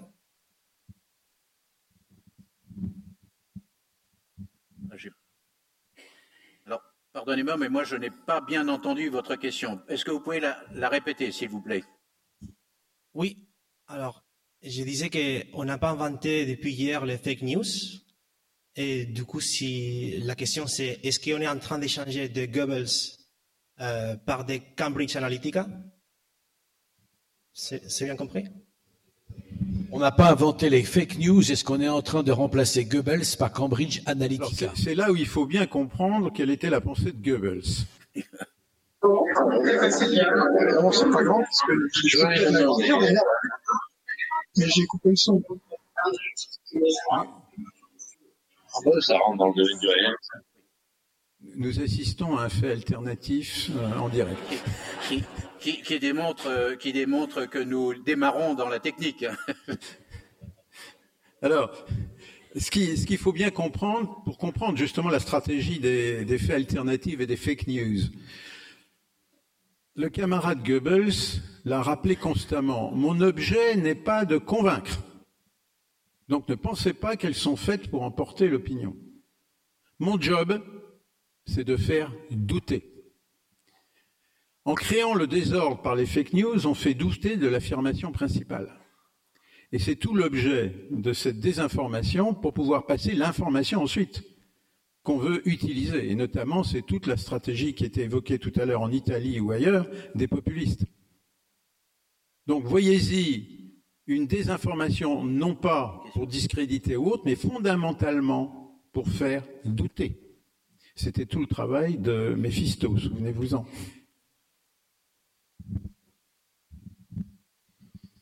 Je ne sais pas si j'aurais évoqué Goebbels ou, euh, Eichmann. Et si, euh, pour certains, euh, les souvenirs sont, sont clairs d'Eichmann à Jérusalem, sous la plume d'Arendt, il faut euh, se rappeler la théorie du rouage. Et euh, vous savez, le, système de défense finalement d'Eichmann, c'était de considérer qu'il euh, n'avait pas de responsabilité, c'était l'appareil administratif qu'il avait agi. Il n'avait pas agi, il était agi par l'appareil administratif. C'est donc la question de la responsabilité qui peut être imputée à une action commise qui était posée. Nous sommes euh, à un moment avec euh, la société d'anticipation où se pose désormais la question de l'imputabilité, de la responsabilité à des actions non plus commises mais à commettre. Mais ce qui est commun euh, à cette à ce système de défense et à l'absence revendiquée de responsabilité des actions commises ou à commettre, c'est la logique algorithmique. C'est-à-dire que derrière cette logique, il y a euh, des systèmes qui visent à inférer sur la base de données massives euh, des euh, manières de penser et d'agir qui sont immanentes aux données, qui donc représenteraient la vérité, ce qui est déjà l'aletheia, bon, je ne vais pas rentrer dedans, mais en tout cas qui renvoie à un régime de vérité. Et l'idée, c'est que ces statistiques qui permettent de penser finalement la prédictibilité d'une action n'est pas fondée sur une norme particulière, comme on l'a tous appris avec nos statistiques descriptives et, finalement une, une, de Gauss. je me tourne vers les, les statisticiens ici chevronnés, mais plus exactement à des données massives qui permettent, à partir de ce qu'on appelle des tunnels dans les données, de pouvoir opérer des formes d'inférence euh, sur les schémas d'action qui vont être mobilisés pour l'avenir. Et donc, euh, il ne s'agit plus d'individus moyens ou d'individus tout court. Euh, certains philosophes parlent de dividus plus exactement, c'est quelque chose qui est indifférencié.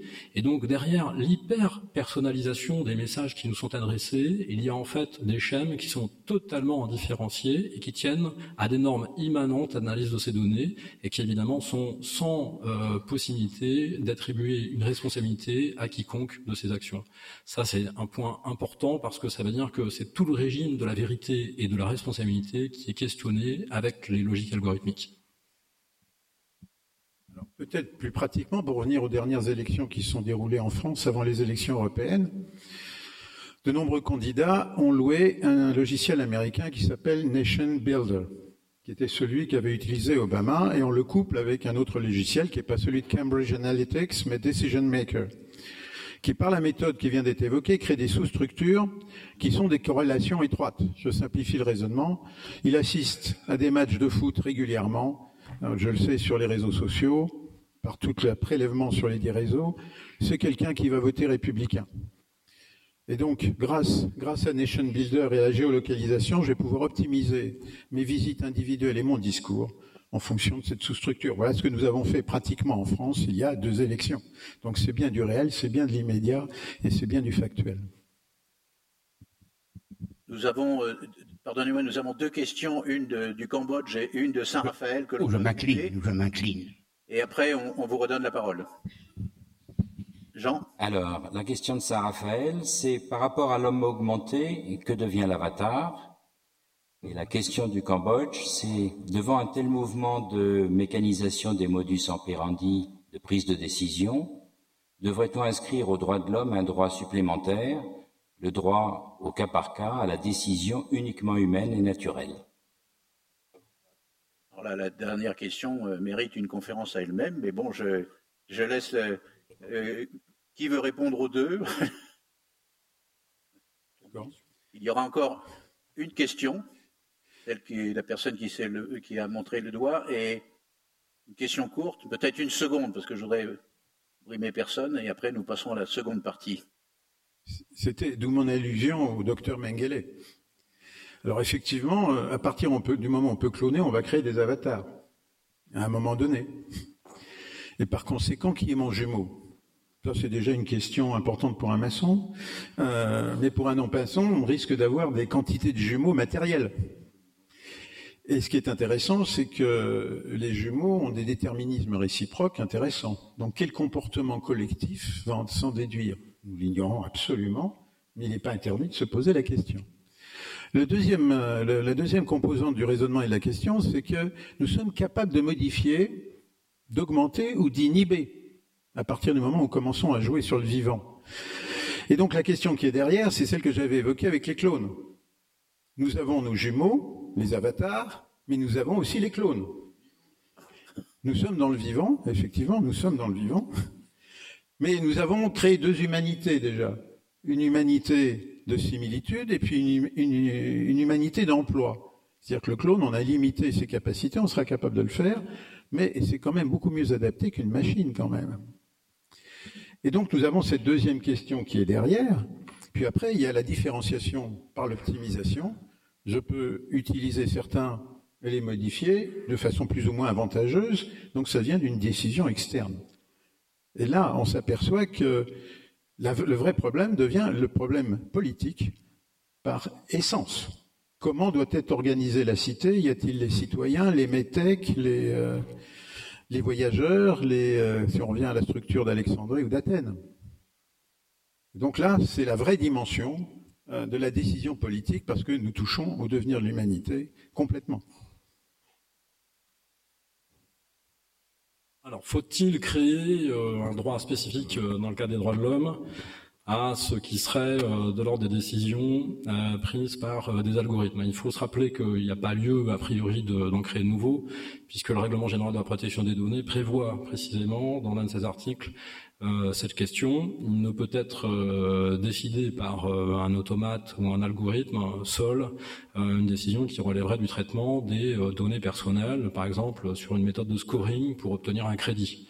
donc de ce point de vue-là, c'est relativement cadré. Ce qui peut interroger tout de même, c'est plus largement ce qui se passe au-delà des données personnelles ou en deçà. C'est-à-dire le fait que quand même, nous sommes dans une une configuration où les algorithmes sont extrêmement, entre guillemets, pressants sur la manière dont ils orientent nos choix. Et c'est évidemment euh, quelque chose qui vient structurer euh, la manière dont nous prenons connaissance, c'est tout le champ de, des sciences cognitives, nous prenons connaissance des options possibles euh, dans, à un moment particulier où nous voulons euh, prendre une décision.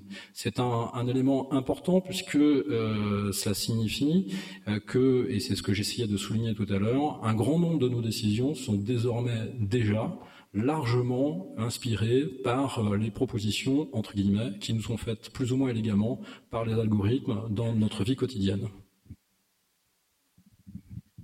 Oui, je, je vais essayer d'être très court. Ma, ma, question, elle est simple. On essaye de rendre pérenne une espèce qui, par définition, est composée d'individus mortels. En d'autres termes, dans l'état actuel des choses, j'aurais qu'une seule question à nos intervenants. L'humanité en tant qu'espèce, pour la rendre pérenne, faut-il pour autant laisser leur individu mortel?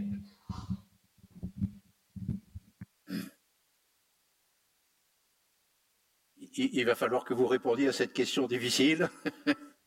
Qui s'y lance le premier? Je saute dans la piscine. J'ai en partie répondu déjà.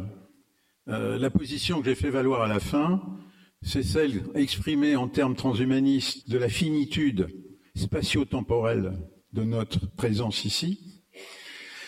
Et donc le fait que on peut chercher à repousser la limite de la vie, la vie matérielle, de l'existence, parlons de l'existence. Axel Kahn considère que nous sommes programmés dans l'état actuel des choses par fabrication à peu près à 120 ans et que le job, c'est d'arriver à vivre sur un palier à peu près équivalent jusqu'aux 120 ans. Donc ce qui est une amélioration des conditions de vie. Euh, aller modifier le mortel, c'est sans doute la pensée de certains, mais pour l'instant, c'est pas porté de tir avant un, un bon bout de temps.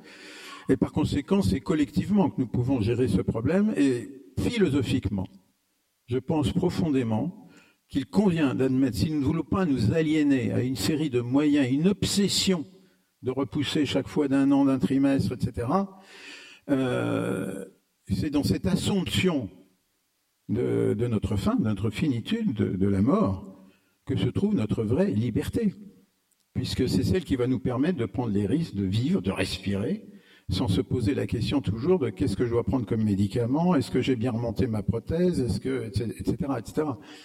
Euh, et vous voyez déjà l'addiction, hein, elle commence. C'est pas grand-chose, ça.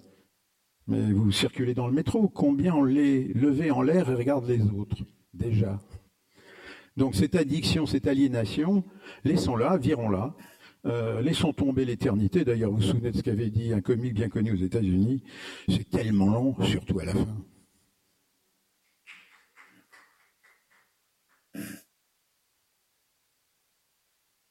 Je vais surtout essayer d'être bref. Euh, la question de la finitude et la question de la vulnérabilité sont sans doute euh, des remparts, les remparts euh, qui sont les plus importants et les plus en même temps difficiles à négocier pour chacun de nous, à notre existence humaine, ici-bas. Pour, pour s'épargner une folie dont on sait bien à travers l'histoire qu'à chaque fois où les êtres humains ont voulu se prendre pour des dieux, ça a toujours mal fini.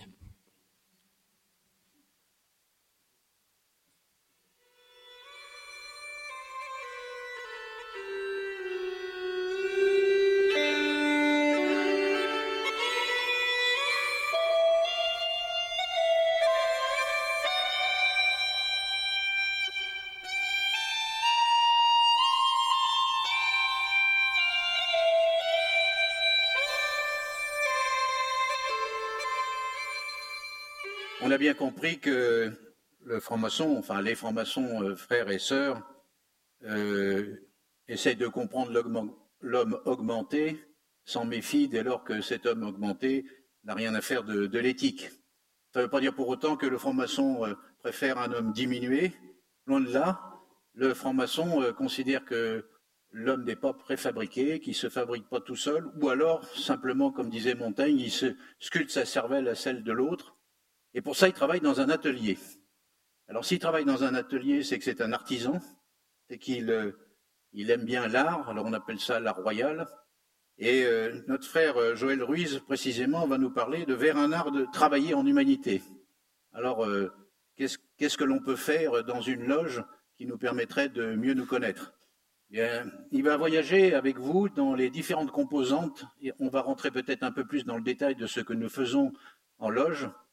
Et tous ces éléments font et vont faire que l'homme est un homme debout, un homme intègre, un homme responsable, qui essaie de comprendre l'univers dans lequel il est, et puis euh, de propager à dehors l'œuvre commencée dans le temple. Alors, notre frère Joël, euh, qui est jeune, mais il est jeune, mais il est initié depuis 34 ans ou 35 ans, donc euh, tu as dû être initié quasi au berceau.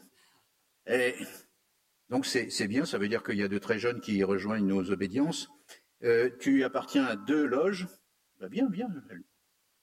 Deux loges, euh, une loge qui s'appelle Emmanuel Arago et l'autre qui s'appelle Vérité Prime Tout, c'est un joli nom, et la deuxième Tétis, et en plus, avec deux rites différents. Alors peut-être qu'il y aura des questions tout à l'heure sur euh, quels sont les rites, pourquoi ils sont différents, pourquoi il y en a plusieurs. Et sur un plan professionnel, tu es directeur général d'une fondation dans le secteur de la formation professionnelle. Et tu vas nous parler de l'art de maçonner ensemble pour euh, contribuer à une humanité meilleure. Alors nous t'écoutons. Alors, euh, mesdames et messieurs, mes chers amis, euh, mes sœurs et mes frères, oui, après ce que nous avons eu juste avant comme défi face à l'humanité, pour, pour nous, en, tant que dans notre quotidien, qu'est-ce qu'on peut faire? Euh, eh bien, ma proposition, c'est de justement essayer d'aller sur un, art de travailler en humanité. Alors, je vais commencer par un aphorisme.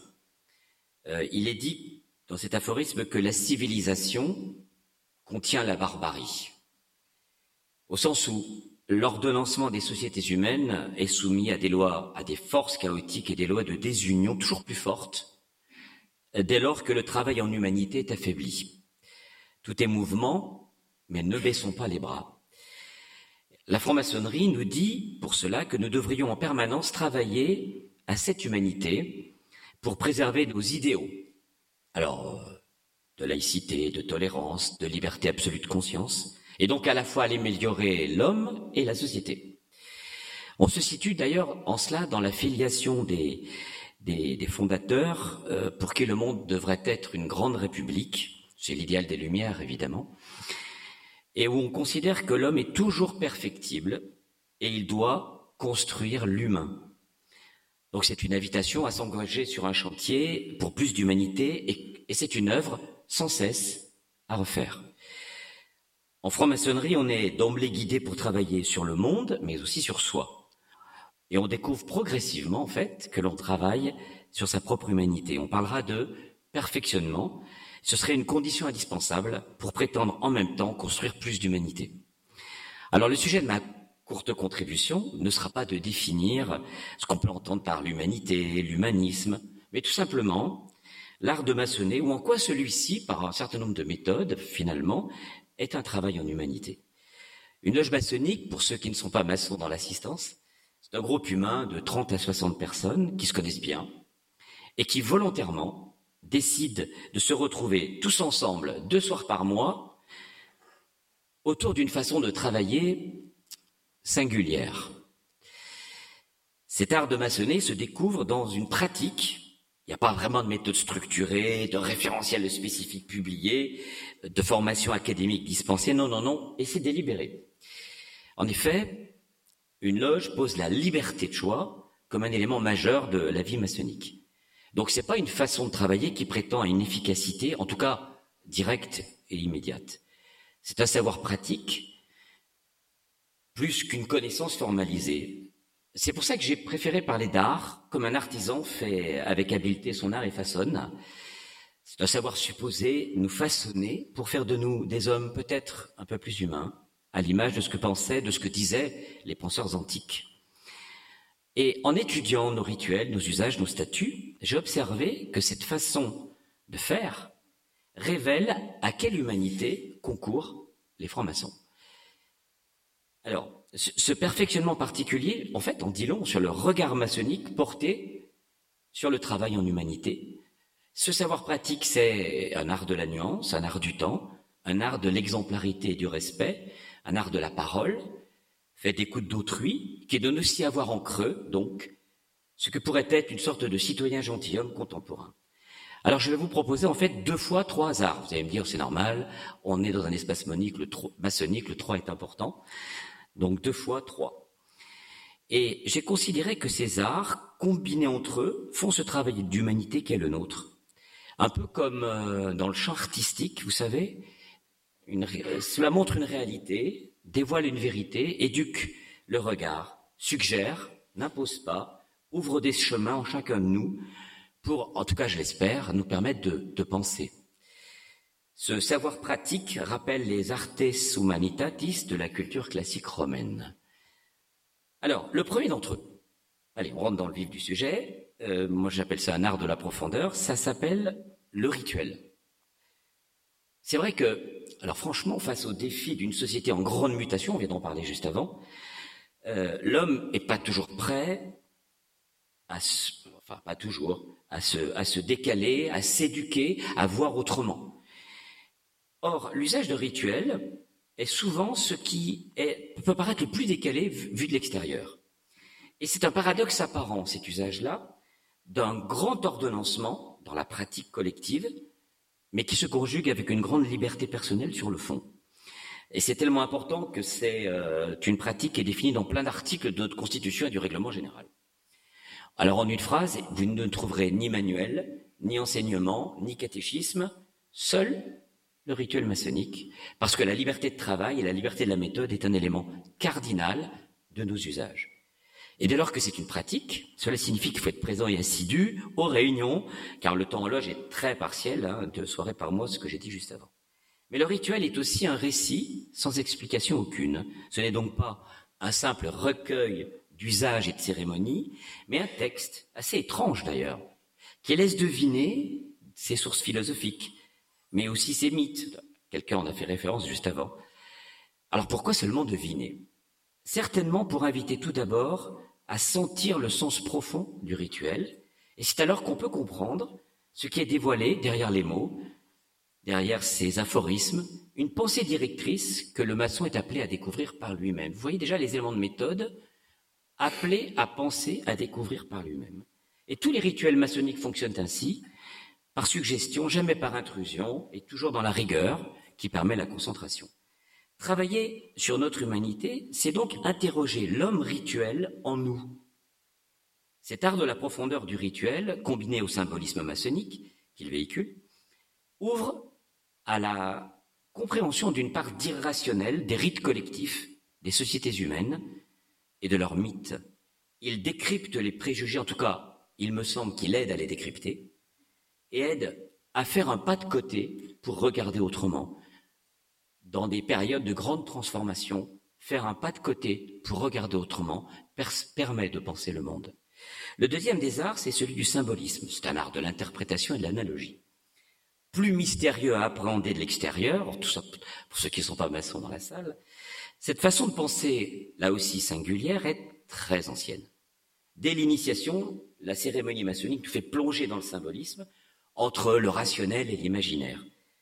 Le symbolisme, c'est à la fois un procédé mnémotechnique et un art de l'interprétation qui vise à favoriser, rien que ça, la pensée créative. Par le jeu des analogies, des niveaux d'interprétation, la pensée ne procède pas du raisonnement habituel, vous savez, par euh, causalité linéaire. L'art du symbolisme comporte plusieurs niveaux d'entendement, parce que le symbole n'est pas un simple emblème, une simple allégorie, mais une invitation à découvrir petit à petit, au-delà, du sens littéral, des significations sous-jacentes. Par définition, l'art du symbolisme invite à une signification plurivoque, qui pour moi induit au non-dogmatisme et conduit à la tolérance des idées. Cette méthode pousse toute personne à sortir de la simple lecture littérale des choses, voire à déconstruire pour mieux interpréter. Il faut savoir peler les significations possibles du, symbole, comme le proposent d'ailleurs beaucoup d'autres grandes traditions. Le sens s'élargit avec les degrés successifs par la suite et suggère un peu la mort d'une idée pour renaître à une autre. C'est une sorte d'invitation par degré ensuite, au doute philosophique, où toute conviction, même honorable, mérite d'être questionnée. Comme le dit le philosophe Alain, penser, c'est dire non. L'art de l'interprétation symbolique, c'est aussi un système où par un jeu de lois de correspondance, il propose d'élargir le champ de vision pour comprendre d'autres significations en partant du symbole.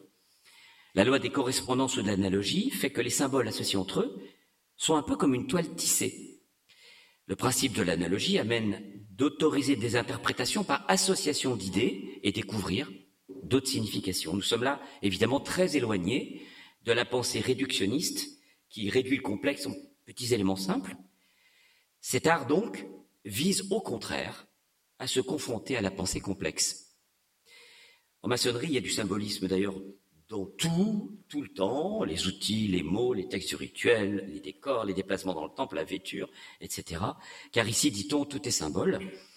Mais cette découverte du symbole est faite par l'émotion de la cérémonie qui aide à ressentir, comme lorsqu'on entend euh, une poésie euh, ou une pièce de théâtre.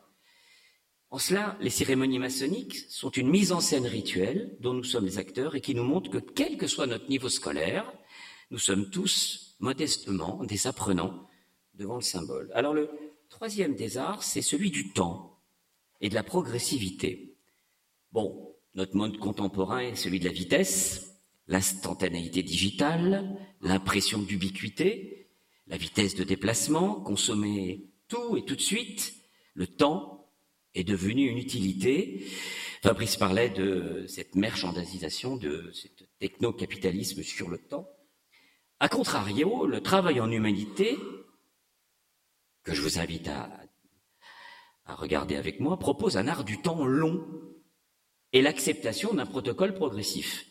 C'est la notion de perfectionnement qui vise à apprendre à se donner du temps au travail sur soi et au travail sur le monde. C'est le temps de la réunion maçonnique d'abord, qui se veut hors du temps habituel.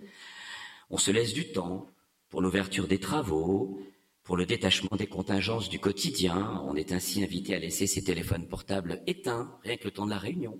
On dira laisser les métaux à la porte du temple, c'est vrai que c'est des gros métaux. Hein.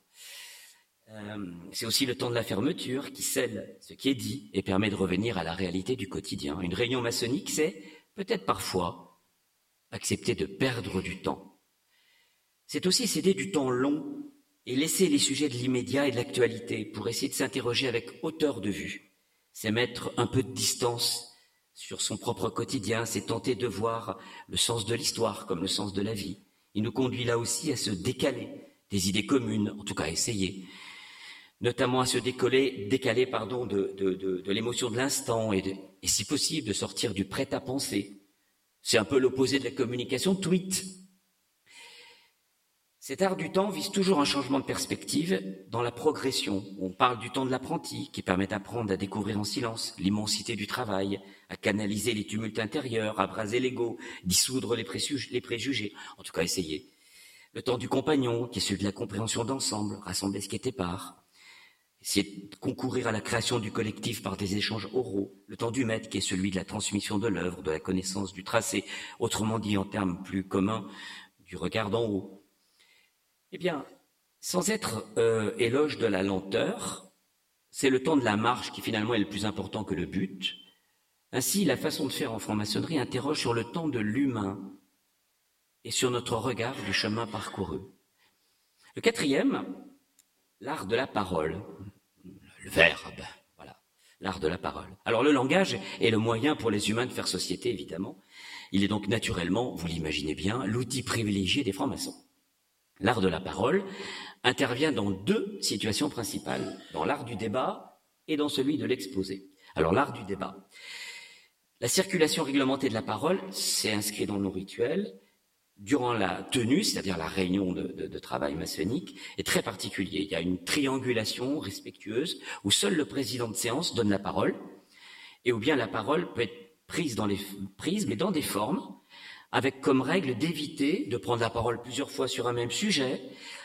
Pourquoi? Tout simplement lorsqu'on apporte euh, sa contribution pour favoriser la co-construction d'une pensée collective. On apprend beaucoup d'un, on apprend beaucoup plus de tous. Et lors de la prise de parole, on a une posture imposée, on appelle ça la posture à l'ordre, qui invite le maçon à se rappeler qu'il doit maîtriser sa pensée et donner une parole brève et aussi juste que possible. Il s'agit de parler lorsqu'on a quelque chose à dire. Il ne devrait pas, en principe, y avoir de paroles pour ne rien dire, de bavardage. Il ne devrait pas y avoir de paroles pour hurler ou gesticuler, hein, euh, la non-maîtrise. Il ne devrait pas y avoir de paroles rhétoriques pour détruire ou éblouir par vanité, la joute verbale. il ne devrait pas, hein, c'est pas toujours le cas. Cette éloquence maîtrisée commence par l'apprentissage du silence et de l'écoute. En fait, l'idée, c'est de ne pas s'emmurer dans le silence, mais de s'ouvrir à, l'écoute, dit-on. Et puis, le deuxième euh, outil, c'est l'art de l'exposé, dit la planche. Alors, l'exposé euh, est lui aussi soumis une forme particulière pour provoquer un débat. La planche est ciselée pour être un discours vrai et franc, parce qu'on est devant un groupe restreint et amical. La planche est le résultat d'un travail fait d'un flux de recherche et d'un reflux de synthèse, ou un peu à la suite de ce que dit Saint-Exupéry. Ce qui est parfait, c'est pas le travail où on n'a plus rien à ajouter, mais celui où on ne peut plus rien enlever. Hein, c'est la pratique de l'art de la soustraction. Et quelles que soient les formes de planche, celle qui est plus érudite de recherche, ou celle d'un commentaire symbolique euh, plus personnel, elle vise le même objectif, une parole partagée avec la loge à l'issue de l'exposé. Moi, j'y ai trouvé des parallèles très éclairants avec les méthodes des écoles antiques. Le partage par la parole et le dialogue sont l'un des fondements de l'humanisme. Elles sont, comme le disaient les anciens, la facilitas ou la conversation en humanité, qui adoucit les rapports humains et fait urbanité. Le cinquième des arts, c'est le ternaire ou l'art de la nuance. Alors il est particulièrement important à exercer lors des débats. C'est un mode de raisonnement qui ne se fait pas par opposition des arguments entre les personnes. L'art de la nuance ne suit pas une logique manichéenne, c'est bien, c'est mal, ou binaire, c'est vrai, c'est faux, mais place les opinions. En fait, c'est des méthodes de l'affrontement, on est en frontal, les discours s'entrechoquent, ils peuvent se paralyser. Non, non, l'art de la nuance est au contraire proposer une interaction dynamique par un ternaire, une logique d'équilibre. Pour illustrer, il ne s'agit pas d'opposer la liberté à l'égalité, mais d'y ajouter la fraternité. Voilà, c'est une petite illustration. Cette position facilite la symbolique du juste milieu, elle facilite la conciliation des arguments contraires. Cette conciliation des contraires, c'est pas une synthèse molle ou le jeu intellectuel, mais en gros, apprendre à savoir nuancer ses opinions. En construisant sa pensée par la reconnaissance de l'autre, on applique un, vieil axiome, un principe d'équilibre dans l'harmonie des contraires. L'art de la nuance vise à comprendre soi-même, à comprendre sa complexité, afin de comprendre l'autre et d'essayer ensemble de comprendre le monde. Ce ternaire n'empêche pas la passion ou la contradiction des idées, mais il fabrique une pensée constructive dans les rapports humains. Il favorise de la politesse, de l'écoute, de la tolérance et par conséquent de la fraternité. Pour autant, chaque fois que l'on touche aux choses de religion ou de politique, on le fait en principe avec beaucoup de circonspection pour ne pas sacrifier à l'esprit de parti, comme nous le rappelle notre charte initiale. Donc, vous l'avez compris, on essaie de limiter le loup en nous au profit de l'humain. Le sixième euh, des arts, c'est l'exemplarité ou un art de vivre dans le monde. Il est fondé sur la mise en application de nos principes de tolérance mutuelle, de respect des autres et de soi-même et de liberté absolue de conscience. L'art de vivre dans le monde touche à l'engagement en loge et dans la société. C'est le champ où le plus de choses euh, sont dites. C'est ce qu'on appelle habituellement l'éthique de l'action. Ce n'est pas un acte contractuel écrit, mais une parole donnée, de respecter ses engagements, par exemple, avec la promesse solennelle. Le respect de la parole donnée est le principe socle de l'exemplarité en maçonnerie, relève de la bonne foi, de la fidélité à soi et devant autrui. Alors il y a plusieurs types de paroles données. Le premier, c'est l'engagement avec soi-même.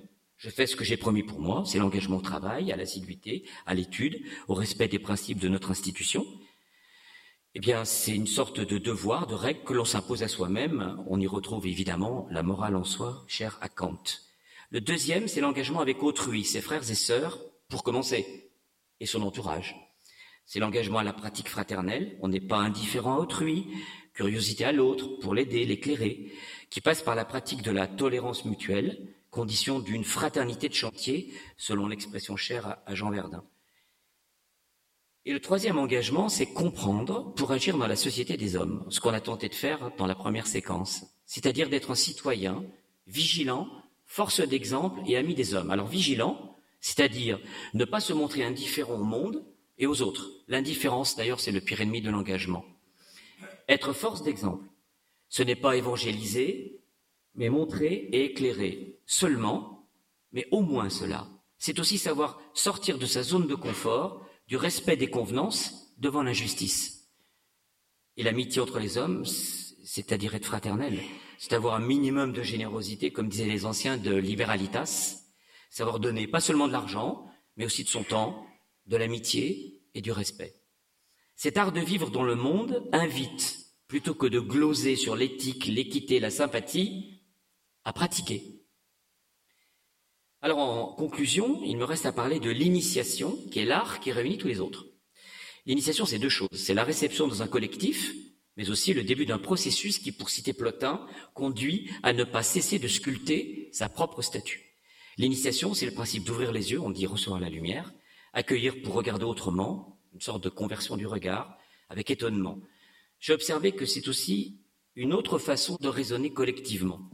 L'initiation, c'est un peu comme un lever de rideau, on vous dévoile des signes et emblèmes qui ne peuvent être révélés que par cette initiation d'ailleurs. Et ça permet, c'est ça l'objectif, un accouchement d'un potentiel, une maturation personnelle qui nous met sur un chemin qui peut être philosophique ou spirituel.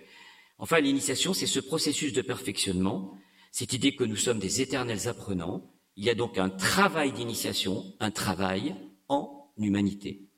Le travail en humanité dans l'art du maçon, c'est une invitation à passer à l'action, à avancer dans cet océan d'incertitude avec ces quelques archipels de certitude, pour citer Morin. Donc, réveiller en nous l'homme rituel pour nous aider à quoi? À faire un pas de côté. Regarder aussi la part d'irrationnel en nous et dans la société avec l'outil du symbolisme pour s'ouvrir à la pensée complexe. Se donner du temps et de la hauteur de vue pour regarder et penser autrement. Partager, dialoguer sans confrontation par une parole qui ne soit pas vaine et superficielle, c'est-à-dire savoir préserver le lien social, avoir une éthique de l'action et agir en bonne foi en maîtrisant son comportement pour donner du sens, et plus globalement, essayer de sculpter sa propre statue en agissant pour construire plus d'humanité en nous et donc dans le monde. Le travail d'humanité que propose de faire la façon de faire des artes humanitates maçonniques, ces arts en humanité, vise un humain plus accompli, celui qui est un peu plus humain que les autres hommes, celui dont l'armature en fait une sorte de gentilhomme de l'esprit. C'est une grande mission que de rééquilibrer le désordre qui règne dans l'humain et de rechercher une harmonie toujours possible. C'est vrai que c'est une vision très positive de l'action. Mais c'est aussi un citoyen gentilhomme qui lève la tête de son quotidien et refuse de s'enfermer dans le prêt-à-penser et le simplisme pour comprendre la complexité qui nous entoure. Et il y en a beaucoup de complexité. Je terminerai mon propos en citant Socrate, pour qui une vie qui ne se met pas à l'épreuve ne mérite pas d'être vécue, et en indiquant que s'engager sur ce chemin pour plus d'humanité en soi et dans le monde, tout le monde n'y est pas prêt. J'ai dit.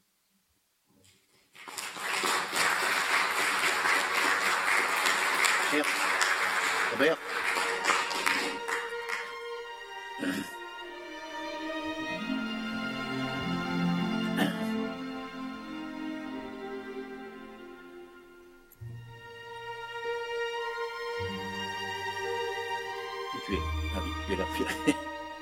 Là, nous étions dans, dans le temple. Alors, euh, il y a un dedans et il y a un dehors. Et avec Robert de Rosa, nous allons parler du, dehors. Car euh, les francs-maçons ne sauraient être euh, isolés dans un igloo loin des préoccupations du monde qui l'entoure. C'est sûr que lorsque Platon disait que l'homme est la mesure de toute chose, le franc-maçon remet cette phrase à l'étude et la considère pas comme toujours vraie. Et puis quand Aristote disait euh, l'homme est un animal politique, certes l'homme est dans la cité, espérons que cet animal ne soit ni un loup ni un âne, et que précisément pour que on puisse faire du vivre ensemble en paix, le frère, la sœur s'ouvre à l'extérieur et il doit savoir qu'il est relié à d'autres, évidemment dans non seulement le monde, mais l'univers qui l'entoure, et puis peut-être aussi comprendre qu'il y a des choses qui le dépassent et qui le constituent. Alors, Robert de Rosa, qui est le rédacteur en chef de notre revue Point de vue initiatique, va nous parler justement de ces trois étapes indispensables pour que on crée de l'humanité, être relié, se connaître soi-même, relié aux autres et relié euh, au monde qui nous entoure, le cosmos, le visible et l'invisible. Robert, tu as la parole.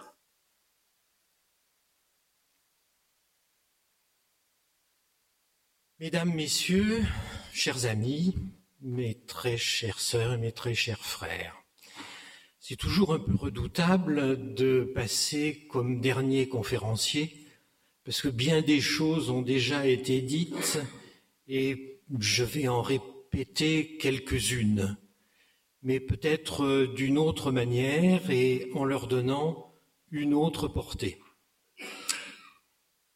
En 2011, paraissait un livre du philosophe Nicolas Grimaldi, qui vit un peu en ermite dans le sud de la France, et ce livre était intitulé L'inhumain. Dans ce livre, il soutenait que les actes que qu'on qualifie d'inhumains, génocide, torture, meurtre en tout genre, était dans le règne des mammifères la spécificité du genre humain. Autrement dit, l'humain se signale justement par sa propension à se nier lui-même.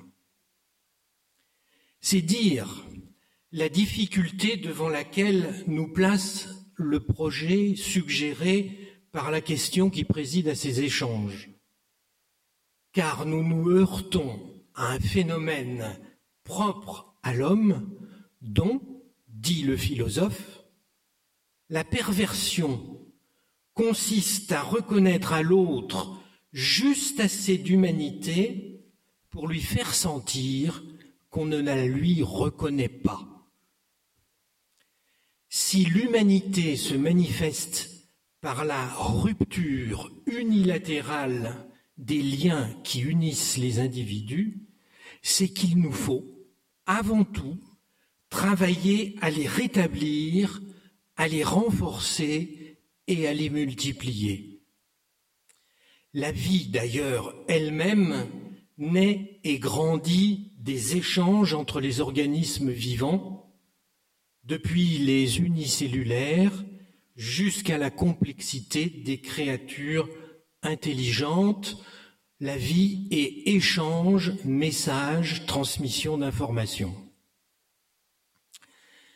Ébloui par ses conquêtes, dont il est devenu un peu l'esclave consentant, il est temps de sortir l'homme de l'aveuglement qui lui a fait croire qu'il pouvait s'affranchir de tout ce qu'il avait jusqu'alors constitué comme homme.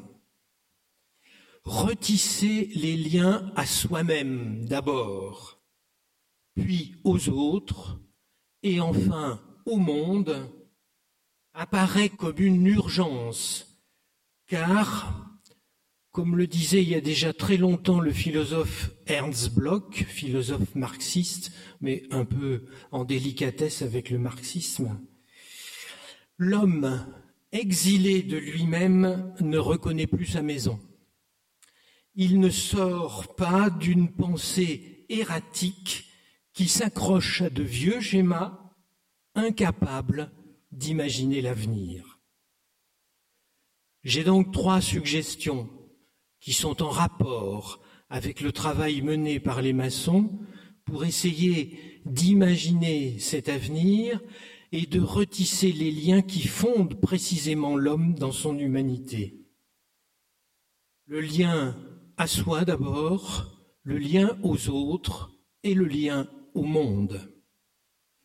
Je commencerai par le premier, le lien à soi, bien évidemment.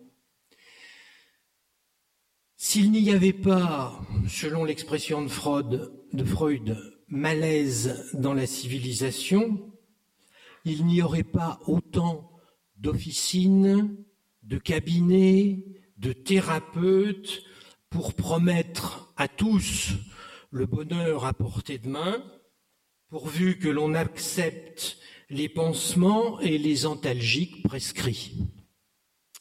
Le problème, c'est que si les pansements soulagent, ils ne guérissent pas. Et le malaise persiste en chacun malgré les traitements. Faut-il lier ce malaise à l'individualisme grandissant On a vu aujourd'hui l'individu, l'individualité s'affirmer comme jamais à une autre époque. Et le règne de l'opinion qui s'ensuit fragmente l'humanité en monades qui se prétendent autonomes, une indépendance bien fragile qui ne fait que suivre finalement les modèles adaptés à la société consumériste. Ici, on vous propose le bien-être en quelques séances. Là, on vous assure qu'aucun trouble ne résistera au suivi de la programmation neurolinguistique. Ailleurs, on triomphera avec succès du stress en vous menant à accepter des conditions de travail qui, par ailleurs, sont peut-être tout à fait inacceptables. Et tout cela s'exécute dans une bonne humeur qui confine, qui s'accompagne d'un narcissisme maladif. J'en veux pour preuve la multiplication des selfies où on se regarde, la multiplication des confidences étonnantes sur les blogs, l'étalement de la vie privée qui traduisent l'oubli de ce que nous sommes réellement en ne s'attachant qu'à la surface, qu'à la personnalité, qu'à ce qui masque précisément. Suis-je seulement ce portrait un peu niais? Suis-je seulement cette tête penchée sur son smartphone? Suis-je seulement un des innombrables exemplaires de l'homo technologicus, toujours soucieux d'avoir et d'amasser plus? Et le tableau qui fournit à notre admiration les grandes fortunes personnelles peut-il réellement suggérer un projet de vie? En finir avec toutes ces sortes d'esclavage nécessite de se regarder, de tenter de se comprendre en profondeur. Les attitudes que je viens de dénoncer masque un vide abyssal dans la recherche de soi.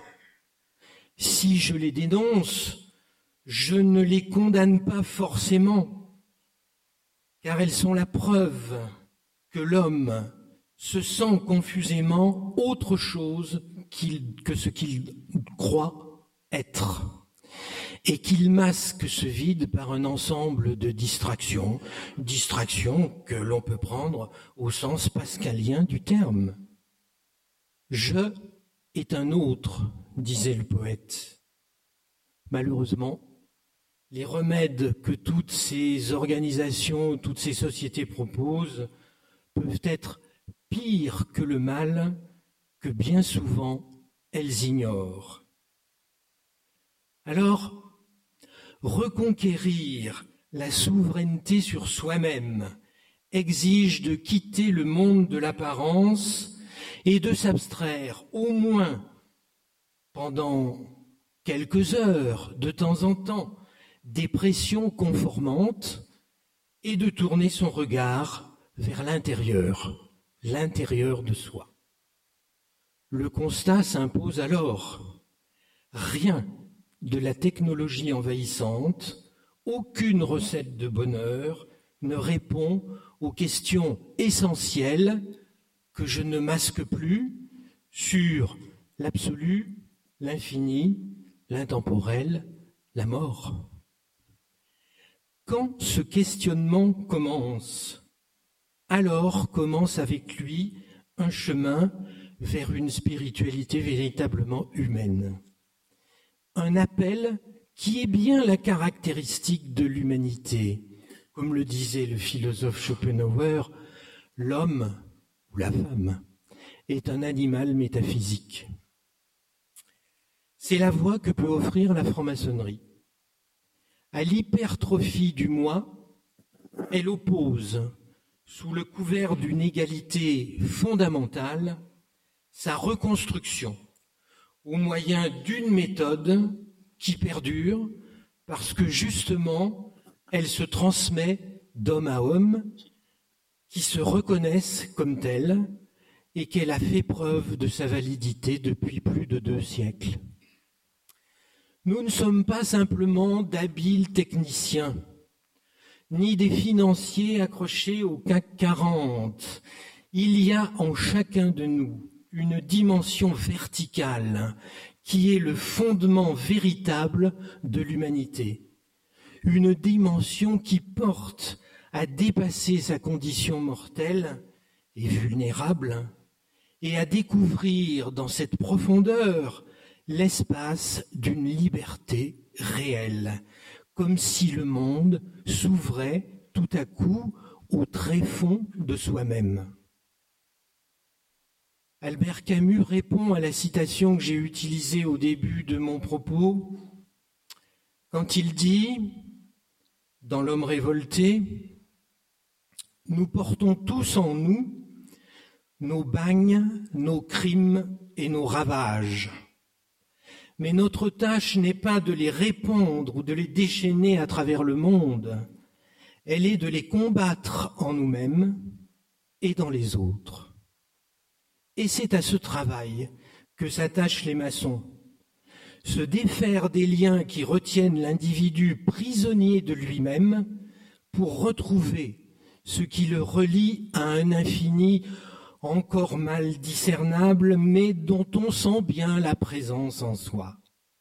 Et cette propension a tenté de saisir l'insaisissable à toutes les époques, a permis l'édification d'œuvres qui témoignent de la grandeur du projet.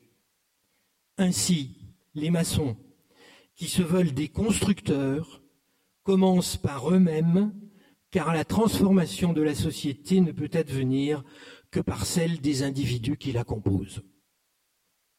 Mais pour éviter le danger d'un repliement sur soi qui serait contraire à l'objectif souhaité, la franc-maçonnerie adopte et propose une relation aux autres tout à fait particulière que mon prédécesseur a évoquée tout à l'heure et que je vais reprendre en d'autres termes.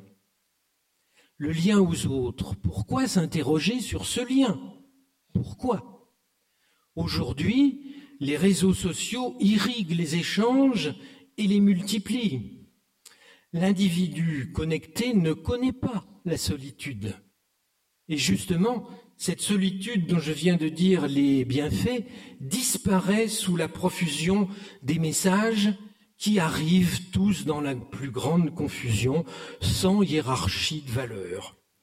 Les photos de vacances côtoient les appels à la haine, et aux adorables chatons succèdent de misérables immigrés. Mais dessous cet étalement surréaliste et tristement risible se, se dessine un danger plus grand. Une fois enregistrés dans un réseau, les algorithmes, alimentés par l'information fournie par l'utilisateur lui-même, sa sensibilité, son goût, ses orientations politiques, culturelles ou sexuelles, etc., il se constitue un groupe d'amis qui ont les mêmes penchants. La communauté Facebook rassemble des individus qui réagissent aux mêmes infos avec juste ce qu'il faut de surprise pour retenir l'utilisateur devant l'écran. Je m'appuie sur une enquête, sur des propos et sur une expérience qui a été, qui est relatée par Eric Fotorino dans son hebdomadaire le, le 1, dans lequel il parle, il parle de meute numérique ou réaction moutonnière et provoquée qui, sous couvert de diversité, renvoie toujours à sa propre image et enferme dans une radicalisation de l'information tout en préservant de tout questionnant, de tout questionnement suggéré par une véritable altérité. C'est une expérience qui a été menée avec des élèves de Sciences Po et un journaliste. Vous pourrez vous y reporter. L'utilisateur se croit connecté au reste du monde depuis son téléphone, alors qu'il est enfermé dans une bulle qui ne laisse passer que les informations susceptibles de lui plaire ou de le révolter.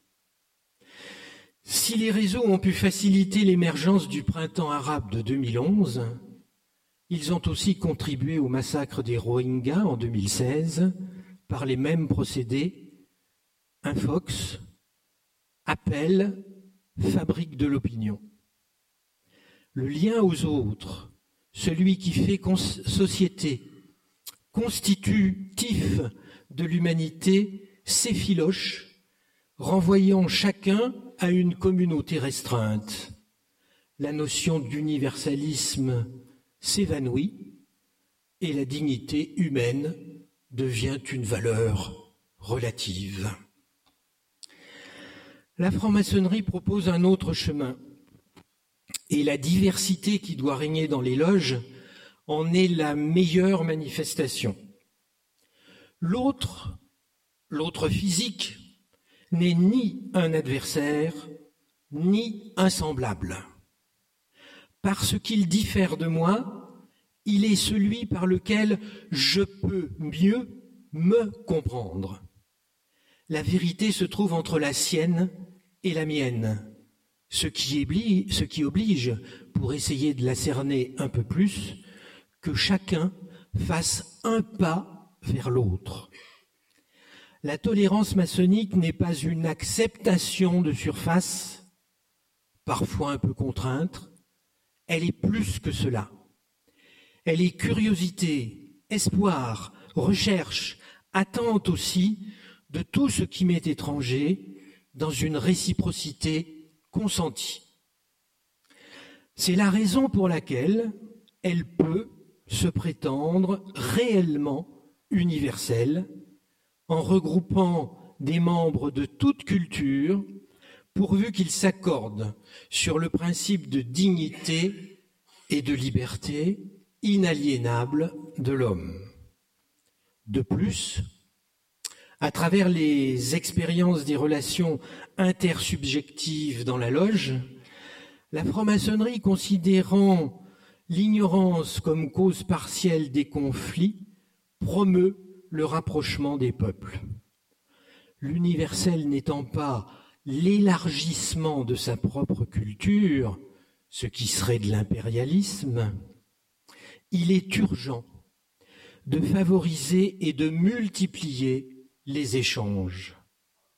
Ce que fait la maçonnerie à partir du socle commun accepté par ses membres rejoint plus ou moins les propositions de l'UNESCO autour de la Déclaration universelle des droits de l'homme qui a été évoquée tout à l'heure. Égalité des cultures sans réduction d'elle-même, translittération, c'est-à-dire traduction, transposition d'une culture dans une autre pour en faciliter l'approche et aboutir contre une mondialisation uniformatrice à ce qu'Édouard Glissant appelle une créolisation de la culture. Et il écrivait La créolisation n'est pas une simple mécanique de métissage, c'est un métissage qui produit de l'inattendu. Et trouver ainsi une nouvelle signification commune à tous, parce que produite par tous.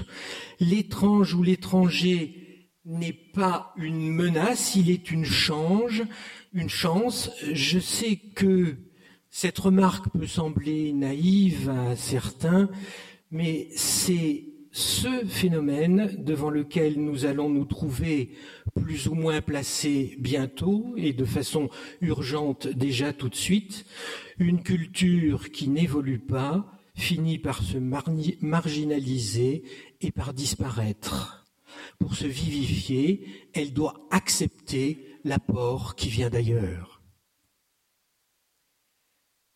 Enfin, je vais reprendre un certain nombre de propos qui ont été abordés tout à l'heure par les questions en début de, conférence. C'est que ce lien aux autres nécessaire et établi avec plus ou moins de bonheur, doit nécessairement se compléter par un lien au monde. Et j'entends par le monde l'univers, la Terre, le vivant dans son ensemble, le vivant et le non-vivant.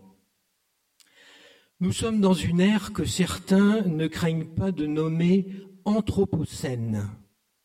Commencée il y a plus de 5000 ans, elle met en lumière les rapports de l'homme à la nature l'humanité, par ses avancées technologiques, a connu un développement tel qu'elle s'est affranchie de ce qu'on pourrait appeler le contrôle darwinien des ressources et de leur renouvellement. Mais c'est une partie minoritaire de l'humanité qui a pris les décisions conduisant à la situation actuelle. En privilégiant l'accumulation de capital, elle a imposé à des populations des changements radicaux que nous connaissons aujourd'hui. Deux personnalités africaines, Desmond Tutu et Nelson Mandela, évoquaient dans des discours la nécessité de faire humanité ensemble. Cette expression est magnifique. Faire humanité ensemble. Et Suleiman Bachir Diagne, qui est un poète africain lui aussi, souligne que faire l'humanité une est le contraire de la prédation. Cela me donne le devoir de veiller sur la vie en général. Alors il est temps de changer les paradigmes millénaires qui ont précédé à cette évolution, au premier rang desquels cette injonction biblique de la Genèse Soyez féconds, multipliez, emplissez la terre et soumettez-la. À l'homme, maître et possesseur de la nature, il faut maintenant imaginer et faire plus qu'imaginer un homme serviteur et gardien, car c'est de sa propre survie qu'il s'agit. Il faut reconnaître que si la franc-maçonnerie a bien maintenu et fortifié les liens à soi et aux autres, comme je viens de le définir tout à l'heure, celui qui nous relie au monde a été un peu oublié. Pourtant, on pourrait interpréter quelques degrés du rite écossais ancien et accepté à la lumière d'une nouvelle herméneutique qui soit adaptée à notre temps. Nous frôlons aujourd'hui, à moins que nous y soyons complètement, un moment que les anciens Grecs dénonçaient par le thème d'ubris, la démesure. La raison a cédé devant une rationalité ravageuse, uniquement guidée par des nombres, mesurant l'accumulation des biens et la puissance d'action. En redonnant la primauté à la raison, mais à la raison logos, la raison grecque, celle qui, confine à la, qui conduit à la sagesse. En redonnant la primauté à cette raison-là, en restituant celle qui revient à la sensibilité, la franc-maçonnerie peut amener à renouer ce lien perdu avec le monde et à donner le sentiment d'appartenance à ce monde que certains peuples, aujourd'hui minoritaires, ont su, eux, conserver. À ce titre, la crise actuelle offre peut-être justement la possibilité d'élargir la conscience humaine et l'on peut penser, pour rester optimiste, qu'il peut s'agir d'un effet inattendu de l'évolution darwinienne. Pensez aussi que le travail des maçons, par les voies qui leur sont propres, pour faire croître les facultés d'empathie et de bienveillance, deviendra le germe des changements futurs et accomplir l'espoir que Camus donnait dans Prométhée aux enfers avec cette admirable volonté de ne rien séparer ni exclure, qui a toujours réconcilié et qui réconciliera encore le cœur douloureux des hommes et les printemps du monde. Alors, croître, augmenter sans cesse ou partager? À quelle humanité travaillons-nous? Question cruciale mais qu'une autre dépasse et de loin, y aura-t-il encore une humanité? Des humains améliorés, fabriqués, éduqués en consommateurs dociles, conduits par des dominants eux-mêmes dominés par des algorithmes d'une croissance sans fin, mériteront-ils encore le nom d'humains Pour ne pas laisser se réaliser les pires dystopies imaginées par les auteurs, la franc-maçonnerie propose un projet d'humanité solidaire. Soucieuse de la liberté inaliénable de ses membres, elle ne s'engage pas dans des actions d'envergure pour changer le monde. Ces tentatives ont trop souvent débouché sur des formes de société liberticides. Elle a choisi la voie du perfectionnement individuel, qui, s'il est accompli avec vigilance et persévérance, accroît la conscience de chacun.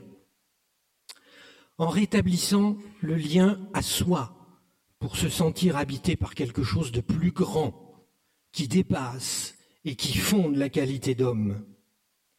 En cultivant le lien aux autres pour habiter dans des communautés ouvertes qui coopèrent. En rappelant que le lien au monde est une nécessité naturelle et vitale, elle espère poser les bases des changements à venir, dont elle mesurera les progrès avec vigilance. Il est des liens qui attachent, il en est d'autres qui libèrent. Les liens à soi, aux autres et au monde sont de cela. Ils incluent la liberté de conscience totale, la tolérance réciproque et le partage équilibré. Liberté, tolérance, partage. Faire humanité ensemble sans ignorer les désaccords raisonnables, l'expression est de Paul Ricoeur, mais en évitant les conflits violents, substituer à l'indice de croissance peut-être un indice de partage, respecter dans une égale dignité ce qui vit, voilà à quoi travaillent les maçons de midi à minuit, à minuit, pour tenter de faire taire l'ignorance au front têtu qui cherche à maintenir chacun dans un isolement prétendument heureux. Je vous remercie.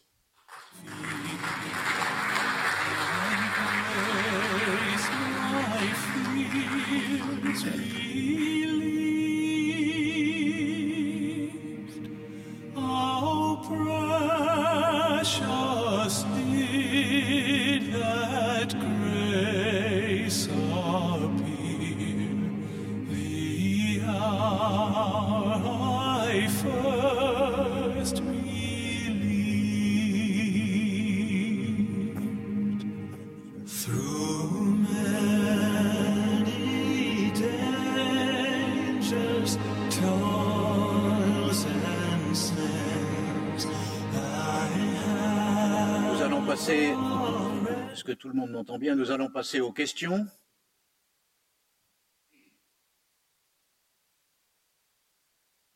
Oui, il y a une question. Euh, ah, Jean-Jacques, est-ce qu'il y a une, question là-bas où?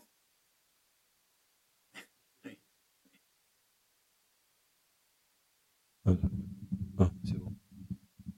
une là-bas et après une seconde ici. Alors, je devrais dire une deuxième parce que ça supposerait qu'il n'y en ait pas une troisième. Là-bas. Est-ce que vous pouvez vous lever, s'il vous plaît? Voilà.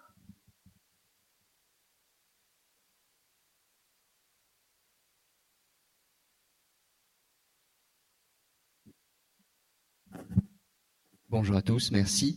Euh, question qui va peut-être être un petit peu déprimante. Tout à l'heure, vous avez parlé des, réseaux sociaux, euh, qui pour moi sont un miroir aussi, comment dire, qui sont autant un amplificateur qu'un révélateur. Et vous avez dit dans votre intervention que si l'humanité a un petit peu dans son ADN, son esprit ou son essence une forme de verticalité, une forme de tentation de s'élever, est-ce qu'elle n'a pas aussi dans une proportion malheureusement un peu plus dure, plus lourde, plus commune, euh, une autre tentation, elle d'horizontalité un peu plus terre à terre, et pour le dire autrement, une forme de médiocrité? Et dans cette optique-là, est-ce que l'humanité à laquelle travaillent les francs-maçons peut vraiment être euh, commune ou plus large qu'aujourd'hui? Merci. On répondre tous les deux. Oui. Alors, euh, c'est en fait euh, une, une, rhétorique où on ne peut pas se sortir du cercle. Euh, qui est proposé là. C'est-à-dire que je ne peux pas répondre à la question. Euh, est-ce que finalement euh, la tentation à l'élévation, ce souci que l'on essaie d'expliquer en disant faut essayer de se dépasser et puis essayer de construire l'humanité en nous, est en permanence tiré par le bas, par l'horizontalité Oui. Et alors on fait quoi? Le, le présupposé maçonnique, c'est de dire, eh ben, on y va quand même. Euh, parce que si on faisait pas, on peut supposer que ce serait encore pire. Et donc, euh, euh, le pari, c'est d'y aller quand même, c'est-à-dire en fait de, de, concourir à essayer de mettre plus d'humanité dans le monde. Voilà. Alors, d'aucuns pourraient nous dire, enfin franchement, il y a un grand incendie, vous arrivez avec un petit dé à coude pour, pour essayer de l'éteindre, vous connaissez la blague. et puis, c'est la petite souris qui essaie d'éteindre l'incendie dans la, dans, dans, dans la, la, savane africaine, et puis tous les animaux s'arrêtent en rigolant, en disant, mais qu'est-ce que tu fais avec cette petite et elle répond oui, mais moi au moins je fais ma part de, du travail. Voilà, donc euh, ça c'est la première réponse la plus évidente. La deuxième, c'est qu'effectivement la société maçonnique n'est pas une société ouverte, au sens où on ne prétend pas évangéliser, euh, en tout cas pas au Grand Tour de France. Euh, et et, euh, et on se on se taquine. Et, et euh, parce qu'il y a une présomption, c'est de dire que c'est une école de perfectionnement. C'est un peu ça l'esprit. Et tout le monde n'a peut-être pas envie d'y aller. Voilà. Donc, et, le mode opératoire qui nous qui est proposé, vous l'avez compris, euh, c'est pas un mode opératoire qui s'écrit dans les livres. En fait, c'est une pratique. Euh, et, et, tout le monde n'a peut-être pas envie d'y aller. Donc, euh, donc c'est vrai que c'est le, le, la structuration depuis le début euh, du mode de fonctionnement qui est le nôtre euh, et, qui, et, qui, fait que euh, tout le monde n'est pas entre guillemets initié au sens où c'est pas que c'est fermé à tout le monde puisqu'on prétend réunir le plus de monde possible. Vous voyez, c'est une grande ambition, mais que tout le monde n'est pas prêt à rentrer dans une démarche de perfectionnement. Voilà. Euh, enfin, euh, et là c'est peut-être la vision optimiste qu'il faut se donner, c'est que nous tous là qui sommes ici présents, par notre action individuelle, on peut peut-être, par effet des multiplicateurs, bouger le monde. Euh, et, probablement aussi ne pas se laisser envahir par cette, ce pessimisme ambiant et cette psychose générale. Et que face aux enjeux qui ont été évoqués juste avant, euh, peut-être que si nous avions quelques réflexes en humanité, on pourrait éviter le désastre. Voilà la proposition. Elle n'est pas considérable, elle est très prétentieuse quand même. Mais après tout, essayons. Il a tout dit. Alors, euh, je vais quand même essayer de poursuivre ma mission d'évangélisation, comme vous dites. Je, c'est peut-être parce que je suis un faux optimiste, mais je ne partage pas tout à fait votre vision de l'humanité. La médiocrité en brande, certes, euh, elle existe, mais je crois qu'il faut quand même essayer d'aller voir ailleurs et autrement. Ce qui nous tire vers le bas, ça n'est pas tant la dimension horizontale, ça c'est celle qui relie les hommes entre eux. Hein. Ce qui nous tire en bas, c'est ce qui est à l'opposé de, de, notre désir de transcendance et de saisir l'insaisissable. C'est cette espèce de pesanteur qui nous dit mais non, c'est inutile, à quoi bon, tu n'as pas de réponse, c'est ridicule, tu perds ton temps, etc. Ça, c'est la vraie médiocrité. Et je crois que nos concitoyens, nos frères et nos sœurs en humanité ressentent tous, même le plus borné, je crois, une espèce d'insatisfaction qui naît de ce besoin d'aller plus haut et de se construire autrement. Eh, je suis un vieux boy scout, hein, et Baden-Powell disait que dans la pire des crapules, il y avait quand même 1% à sauver. Eh ben, je crois que les maçons essaient de trouver ce 1% pour agir dessus. Jean-Jacques, il y avait une question devant aussi. Est-ce que vous pouvez lever la main? Voilà. Si vous ne vous levez pas, je ne vous vois pas.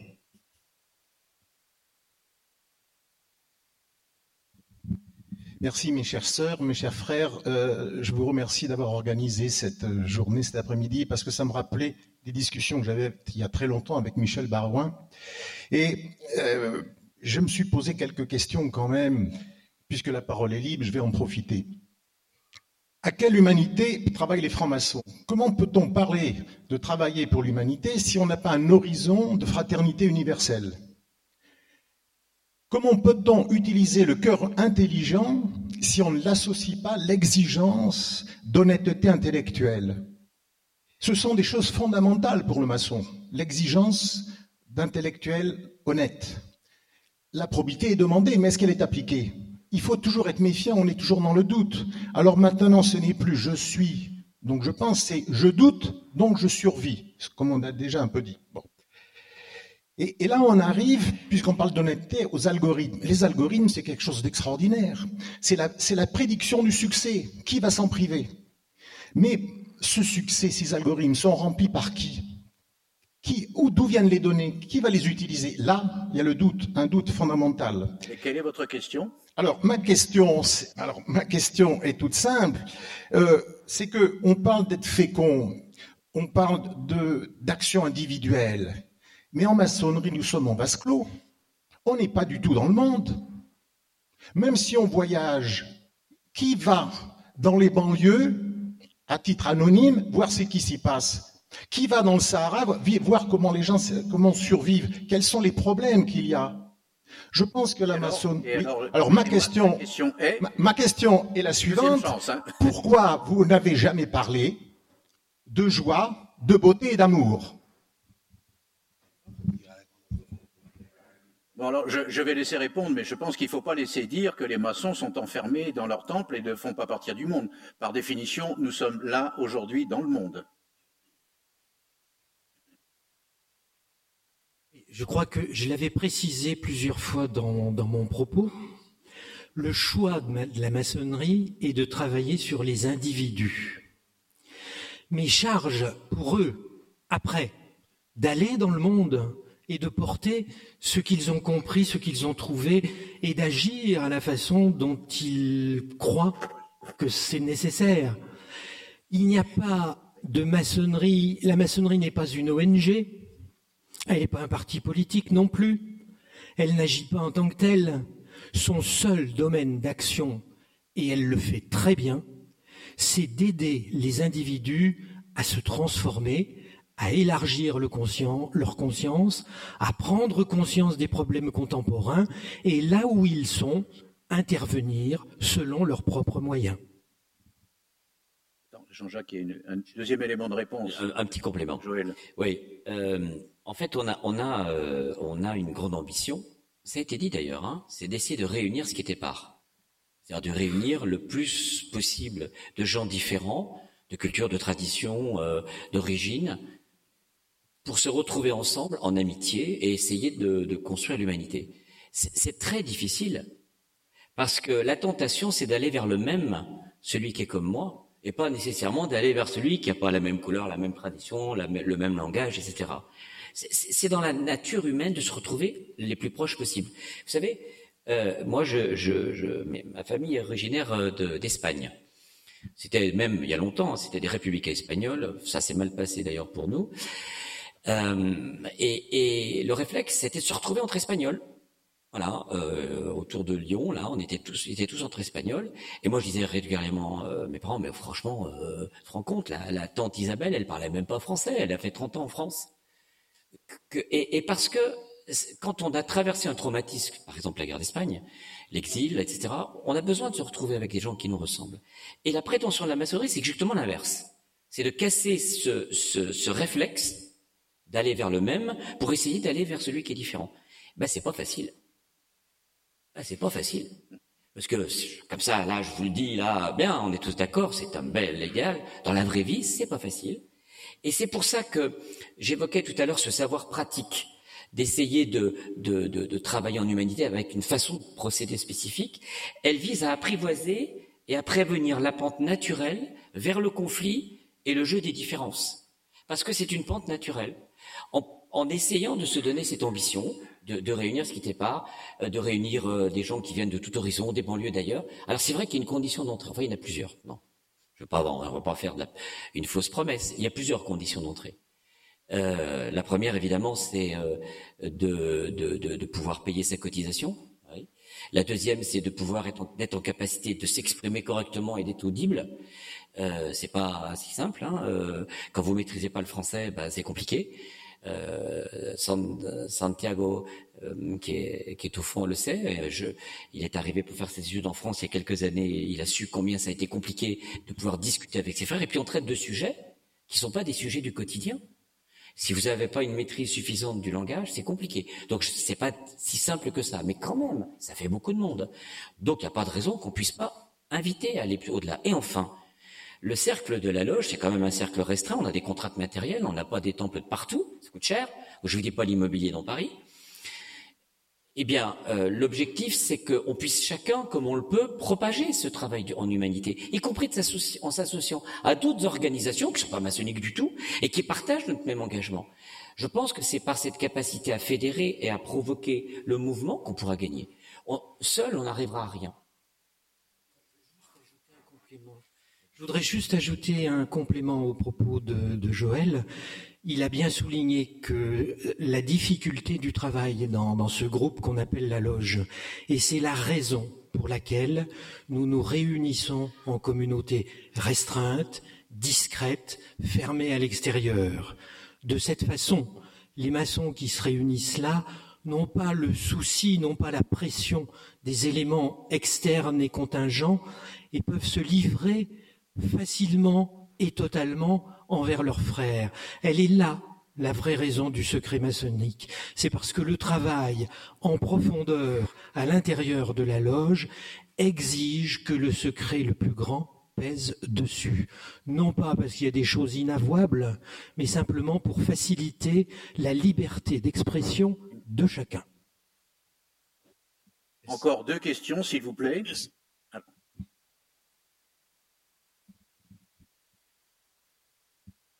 Bonjour, on a entendu la Grande Loge et le Grand Orient, donc vous allez entendre le droit humain. Il fallait bien. Euh, une humanité dirigée par des algorithmes, une humanité augmentée, c'est une humanité où il n'y a ni l'art, ni la place pour la métaphysique. Et c'est justement les deux derniers travaux qui nous ont permis d'imaginer que la franc-maçonnerie, ça pouvait être autre chose, que justement c'est notre part d'humanité toute particulière où on va développer l'émotion, l'intuition, la quête de l'absolu, que personnellement j'ai appelé la quête de la beauté pour répondre à une interrogation tout à l'heure, et depuis 33 ans dans la joie. Merci de ce témoignage. C'est une, question témoignage.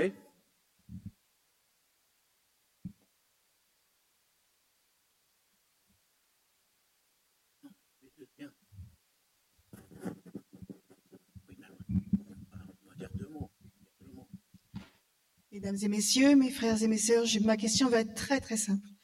Euh, après avoir entendu euh, les algorithmes, le rituel, euh, pourquoi on est là, à quoi on sert, la question donc quel est le plus dangereux dans le monde d'aujourd'hui?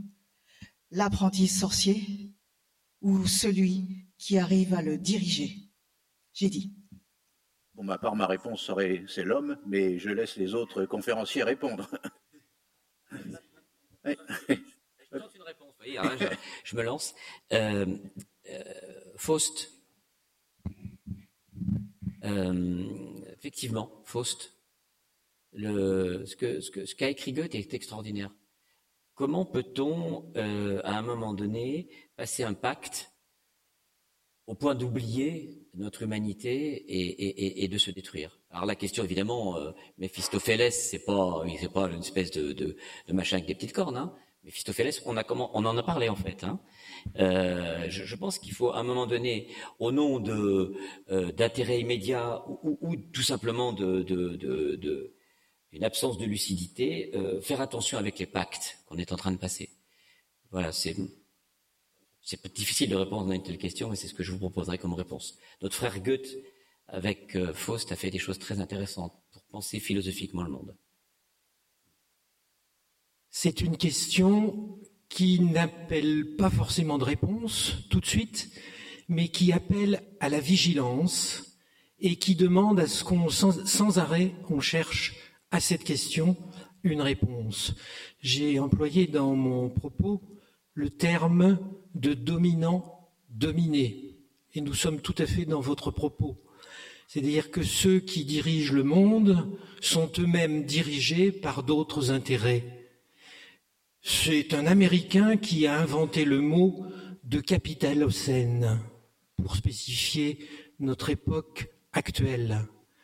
Il y a donc un questionnement à se poser sur ce fonctionnement qui est à bout de course et sur la nécessité, où qu'on soit, quelle que soit sa place, d'opposer une forme de résistance. Merci. Alors nous allons euh, vers la fin de ce, de ce colloque. Donc Jacques, je pense qu'on doit remercier nos conférenciers. Je pense que vous avez trouvé de l'intérêt à ce qui a été dit et c'était sûrement enrichissant et généré un certain nombre de réflexions. Et nous envisageons, sous, je parle sous le contrôle des, deux grands maîtres, nous envisageons d'imprimer euh, les, conférences que vous avez entendues de telle sorte que vous puissiez les lire tranquillement. Nous, avons, je demandais à Jean-Élie, en dehors des six ou sept sites qui étaient euh, connectés, qui ont assisté à notre euh, premier dialogue maçonnique, il y a au total une centaine de, lieux ou de personnes qui, en plus, ont écouté cette conférence. On doit être donc près de 700, 800 à l'avoir écouté tous ensemble. Et puis, on était sous l'égide de Platon, qui lui pensait très optimiste que tout était beau et bien, Aristote, il a dit, dans toute chose, c'est la fin qui est l'essentiel. Donc, je vais passer la parole, sans flagornerie, aux deux grands maîtres.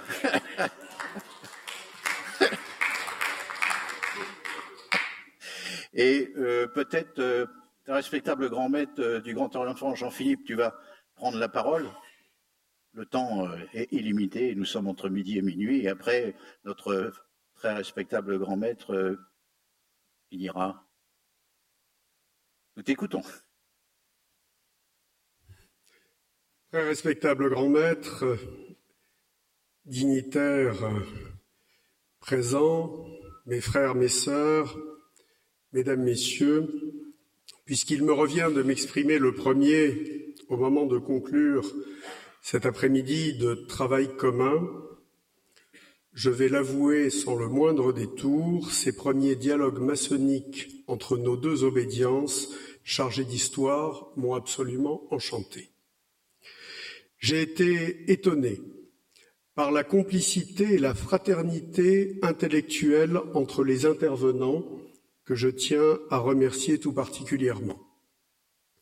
Cela montre que si nos deux obédiences ont leur personnalité et leur particularité, nous nous retrouvons dans l'initiation, dans la pratique du rituel, dans l'étude du symbolisme, dans la pratique de la méthode maçonnique et dans la défense de nos valeurs communes. La force de la maçonnerie française, c'est sa diversité dans sa complémentarité. Parmi les trois sujets que nos deux chargés de mission, Perry et Jacques, avaient préparés et soumis à notre choix pour cette première édition des dialogues maçonniques, j'ai tout de suite été séduit par cette question sur l'humanité. Je dirais même qu'il nous était probablement impossible de mieux débuter nos dialogues. Existe-t-il en effet matière à débat plus pertinente que celle de cette humanité qui est présente dans tous nos textes depuis toujours? Les francs-maçons posent que l'homme est perfectible et ils travaillent dans nos deux obédiences avec les mêmes mots au perfectionnement de l'humanité. C'est donc par là qu'il fallait engager nos dialogues annuels. L'humanité est bien la matrice de toutes les questions qui nous occupent en loge et qui alimenteront, à n'en pas douter, les éditions à venir, puisque bien évidemment, il faut qu'il y ait d'autres éditions à ces dialogues maçonniques. Cet humanisme qui allait de soi a été remis en cause. Au siècle dernier, après la redécouverte de l'inconscient, on a imaginé un homme inconsciemment assujetti aux structures et aux systèmes qui l'englobent, et on a dénoncé la conscience et la liberté comme des illusions. Aujourd'hui, avec l'irrésistible accélération technoscientifique, ce sont de nouvelles menaces ce sont les projets post-humanistes que nos frères nous ont présentés tout à l'heure qui nous obligent à questionner à nouveau cette humanité à laquelle nous entendons travailler. On l'a redit aussi cet après-midi, la franc-maçonnerie propose l'idéal d'un homme essentiellement humain, en perpétuel devenir sur le mode initiatique. Au XIXe siècle, Pierre Leroux, un philosophe et frère injustement oublié aujourd'hui avait exprimé cet idéal d'une façon simple que je trouve parfaite et que je vais citer. Qui dit homme dit humanité. L'homme porte en lui l'humanité. L'homme n'existe pas indépendamment de l'humanité. Perfectionner l'homme, c'est perfectionner l'humanité. Perfectionner l'humanité, c'est se perfectionner soi-même. C'est cette ambition humaniste qui a porté l'histoire de la franc-maçonnerie française. Quand en 1848, Adolphe Crémieux, revêtu de ses décors maçonniques, accueille, au nom du gouvernement provisoire, la délégation du Grand Orient de France, il déclare la maçonnerie n'a pas pour objet la politique, mais la haute politique, la politique d'humanité, a toujours trouvé accès au sein des loges maçonniques. Il me reste à vous convier toutes et tous pour la seconde édition des dialogues maçonniques à l'automne 2020 dans le grand temple grossier du Grand Orient de France. J'ai dit.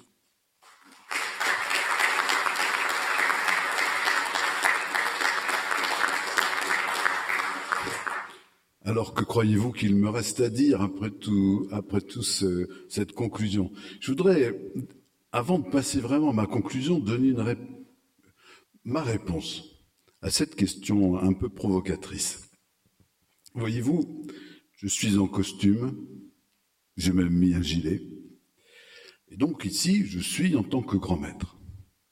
Et donc c'est en tant que grand maître que je m'exprime, que je me, que je me conforme je me déplace et que je vis.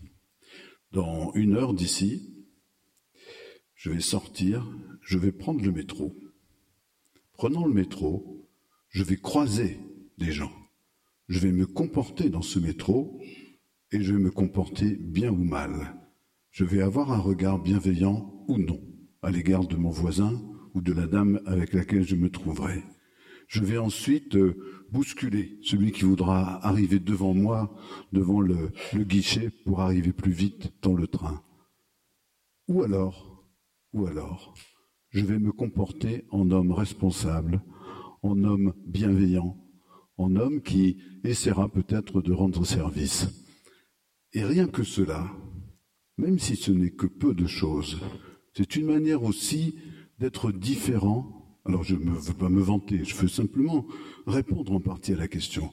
C'est au quotidien, tous les jours, dans mon comportement de tous les jours, de notre comportement de tous les jours, que nous essayons de faire passer cette idée que nous avons à l'égard de l'autre un comportement de respect, de dignité, d'égalité, de droit partagé, et que nous le regardons avec un sentiment, je ne veux pas dire d'amour, parce que c'est un peu grandiloquent à l'égard de quelqu'un qu'on ne connaît pas bien, mais en tout cas de bienveillance, de sympathie et de partage de l'humanité que nous avons les uns avec les autres. Eh bien, c'est tout à fait différent que ce que parfois on vit au quotidien de la part des autres.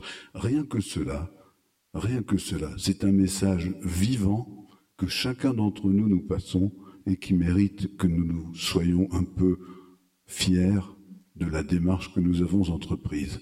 Voilà pour cette réponse. Euh, au-delà, au-delà des postures et des discours, je crois qu'il y a ce quotidien et ce comportement qu'on a appelé tout à l'heure l'exemplarité. Alors maintenant, je reviens à ce que je n'ai plus besoin de dire, puisque tout a été dit, à part vous remercier d'avoir cru les uns et les autres, vous qui êtes présents, que ce rendez-vous pouvait être quelque chose d'utile. Et peut-être n'avez-vous pas conscience, à moins que peut-être je me vante euh, en disant cela, que ce moment est un moment, alors pas historique, mais important, que nos deux obédiences se parlent, se parlent officiellement, échangent, partagent sur le même sujet, sur les mêmes questions, et montrent que sur ces questions qui sont essentielles, même si nous avons des regards différents, même si nous avons des approches différentes, même si nous avons peut-être des points de départ, des points de vue et des mises en œuvre différentes, nous partageons l'essentiel, ce qu'a dit Jean-Philippe, nous partageons des principes, des valeurs, l'envie de travailler pour que le monde soit meilleur, plus juste, plus équitable, pour que chacun se sente respecté par l'autre, pour que finalement l'humanité avance. Alors, je voudrais remercier aussi parmi tous ceux qui sont ici à Lorient et qui nous font l'honneur d'être présents parce que eux aussi ils ont cru que c'était un événement important.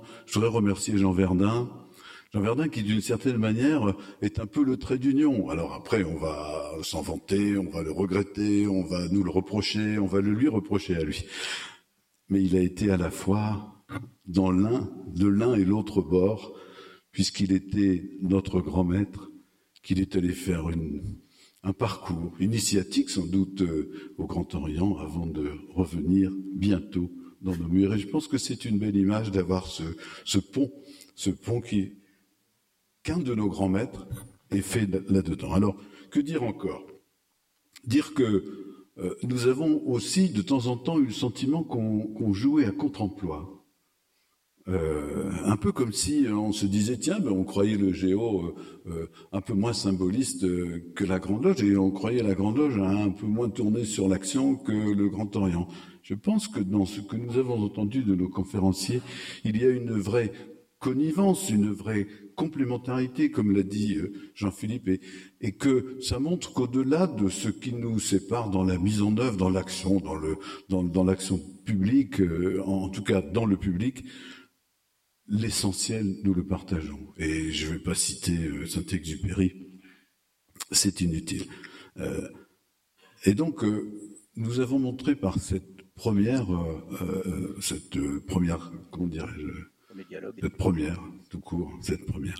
Que nous privilégions le débat à la critique, le dialogue à la critique, la mise en commun à l'opposition, parce que nous devons montrer dans la société, et peut-être cela sera-t-il fait euh, là euh, bientôt déjà sur Facebook euh, ou, ou, je ne sais quel autre réseau social. eh bien oui, ils étaient ensemble. C'est quand même bon. Eh bien, nous étions ensemble. C'est important au regard du public qui a trop tendance à nous tirer dessus, toutes obédiences confondues. Montrer qu'il y a une véritable ligne, ligne de conduite, ligne de réflexion, ligne de pensée et ligne d'action qui nous est commune. Alors, je voudrais remercier, bien sûr, les conférenciers. Ils nous ont montré que sur des questions difficiles, il était, possible d'avoir des réflexions vues sous un autre angle que le seul angle scientifique ou, technique. Remercier euh, Perry et Jacques d'avoir réussi à convaincre, à réunir nos conférenciers, à faire en sorte que leurs propos se croisent sans s'opposer, se complètent sans euh, euh, se tirer l'un sur l'autre, sans tirer la couverture à soi. C'est, nous avons tiré bénéfice de ces deux de ces deux conférences pour chacune des questions qui nous étaient posées. Cela aussi, c'est la marque euh, de, de, la bonne volonté et, et, du partage et de la complémentarité. Alors, c'est avec beaucoup de plaisir que j'ai entendu que nous referions une deuxième, une troisième, une quatrième euh, première, je ne trouve plus le mot, euh, parce que je crois que c'est important et vous êtes les témoins que ça a pu être une après-midi utile. Alors, je vous remercie tous et, je remercie euh, les organisateurs de nous avoir permis cette première. Alors, je ne me vanterai pas d'être à l'origine de cette euh, manifestation. Nous l'avons voulu, nous l'avons voulu en commun, nous l'avons réalisé en commun et nous avons le, grand maître du Grand Orient a accepté que pour cette première, alors peut-être que c'est plus parlant pour ceux qui entendront parler de ça, que ce soit ici que ça se fasse plutôt que de l'avoir fait à la rue Cadet. Mais, mais ce sera avec grand plaisir que nous reviendrons l'an prochain. Merci à vous et merci à vous d'avoir été prêts.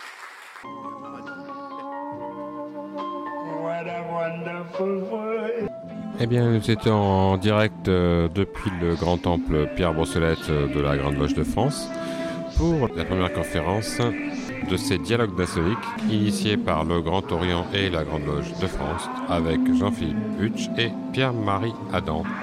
À la prochaine, euh, certainement. Ce sera donc au Temple Groussier qui est le grand temple du Grand Orient, rue Cadet. Et puis euh, à très bientôt sur l'antenne de Radio Delta.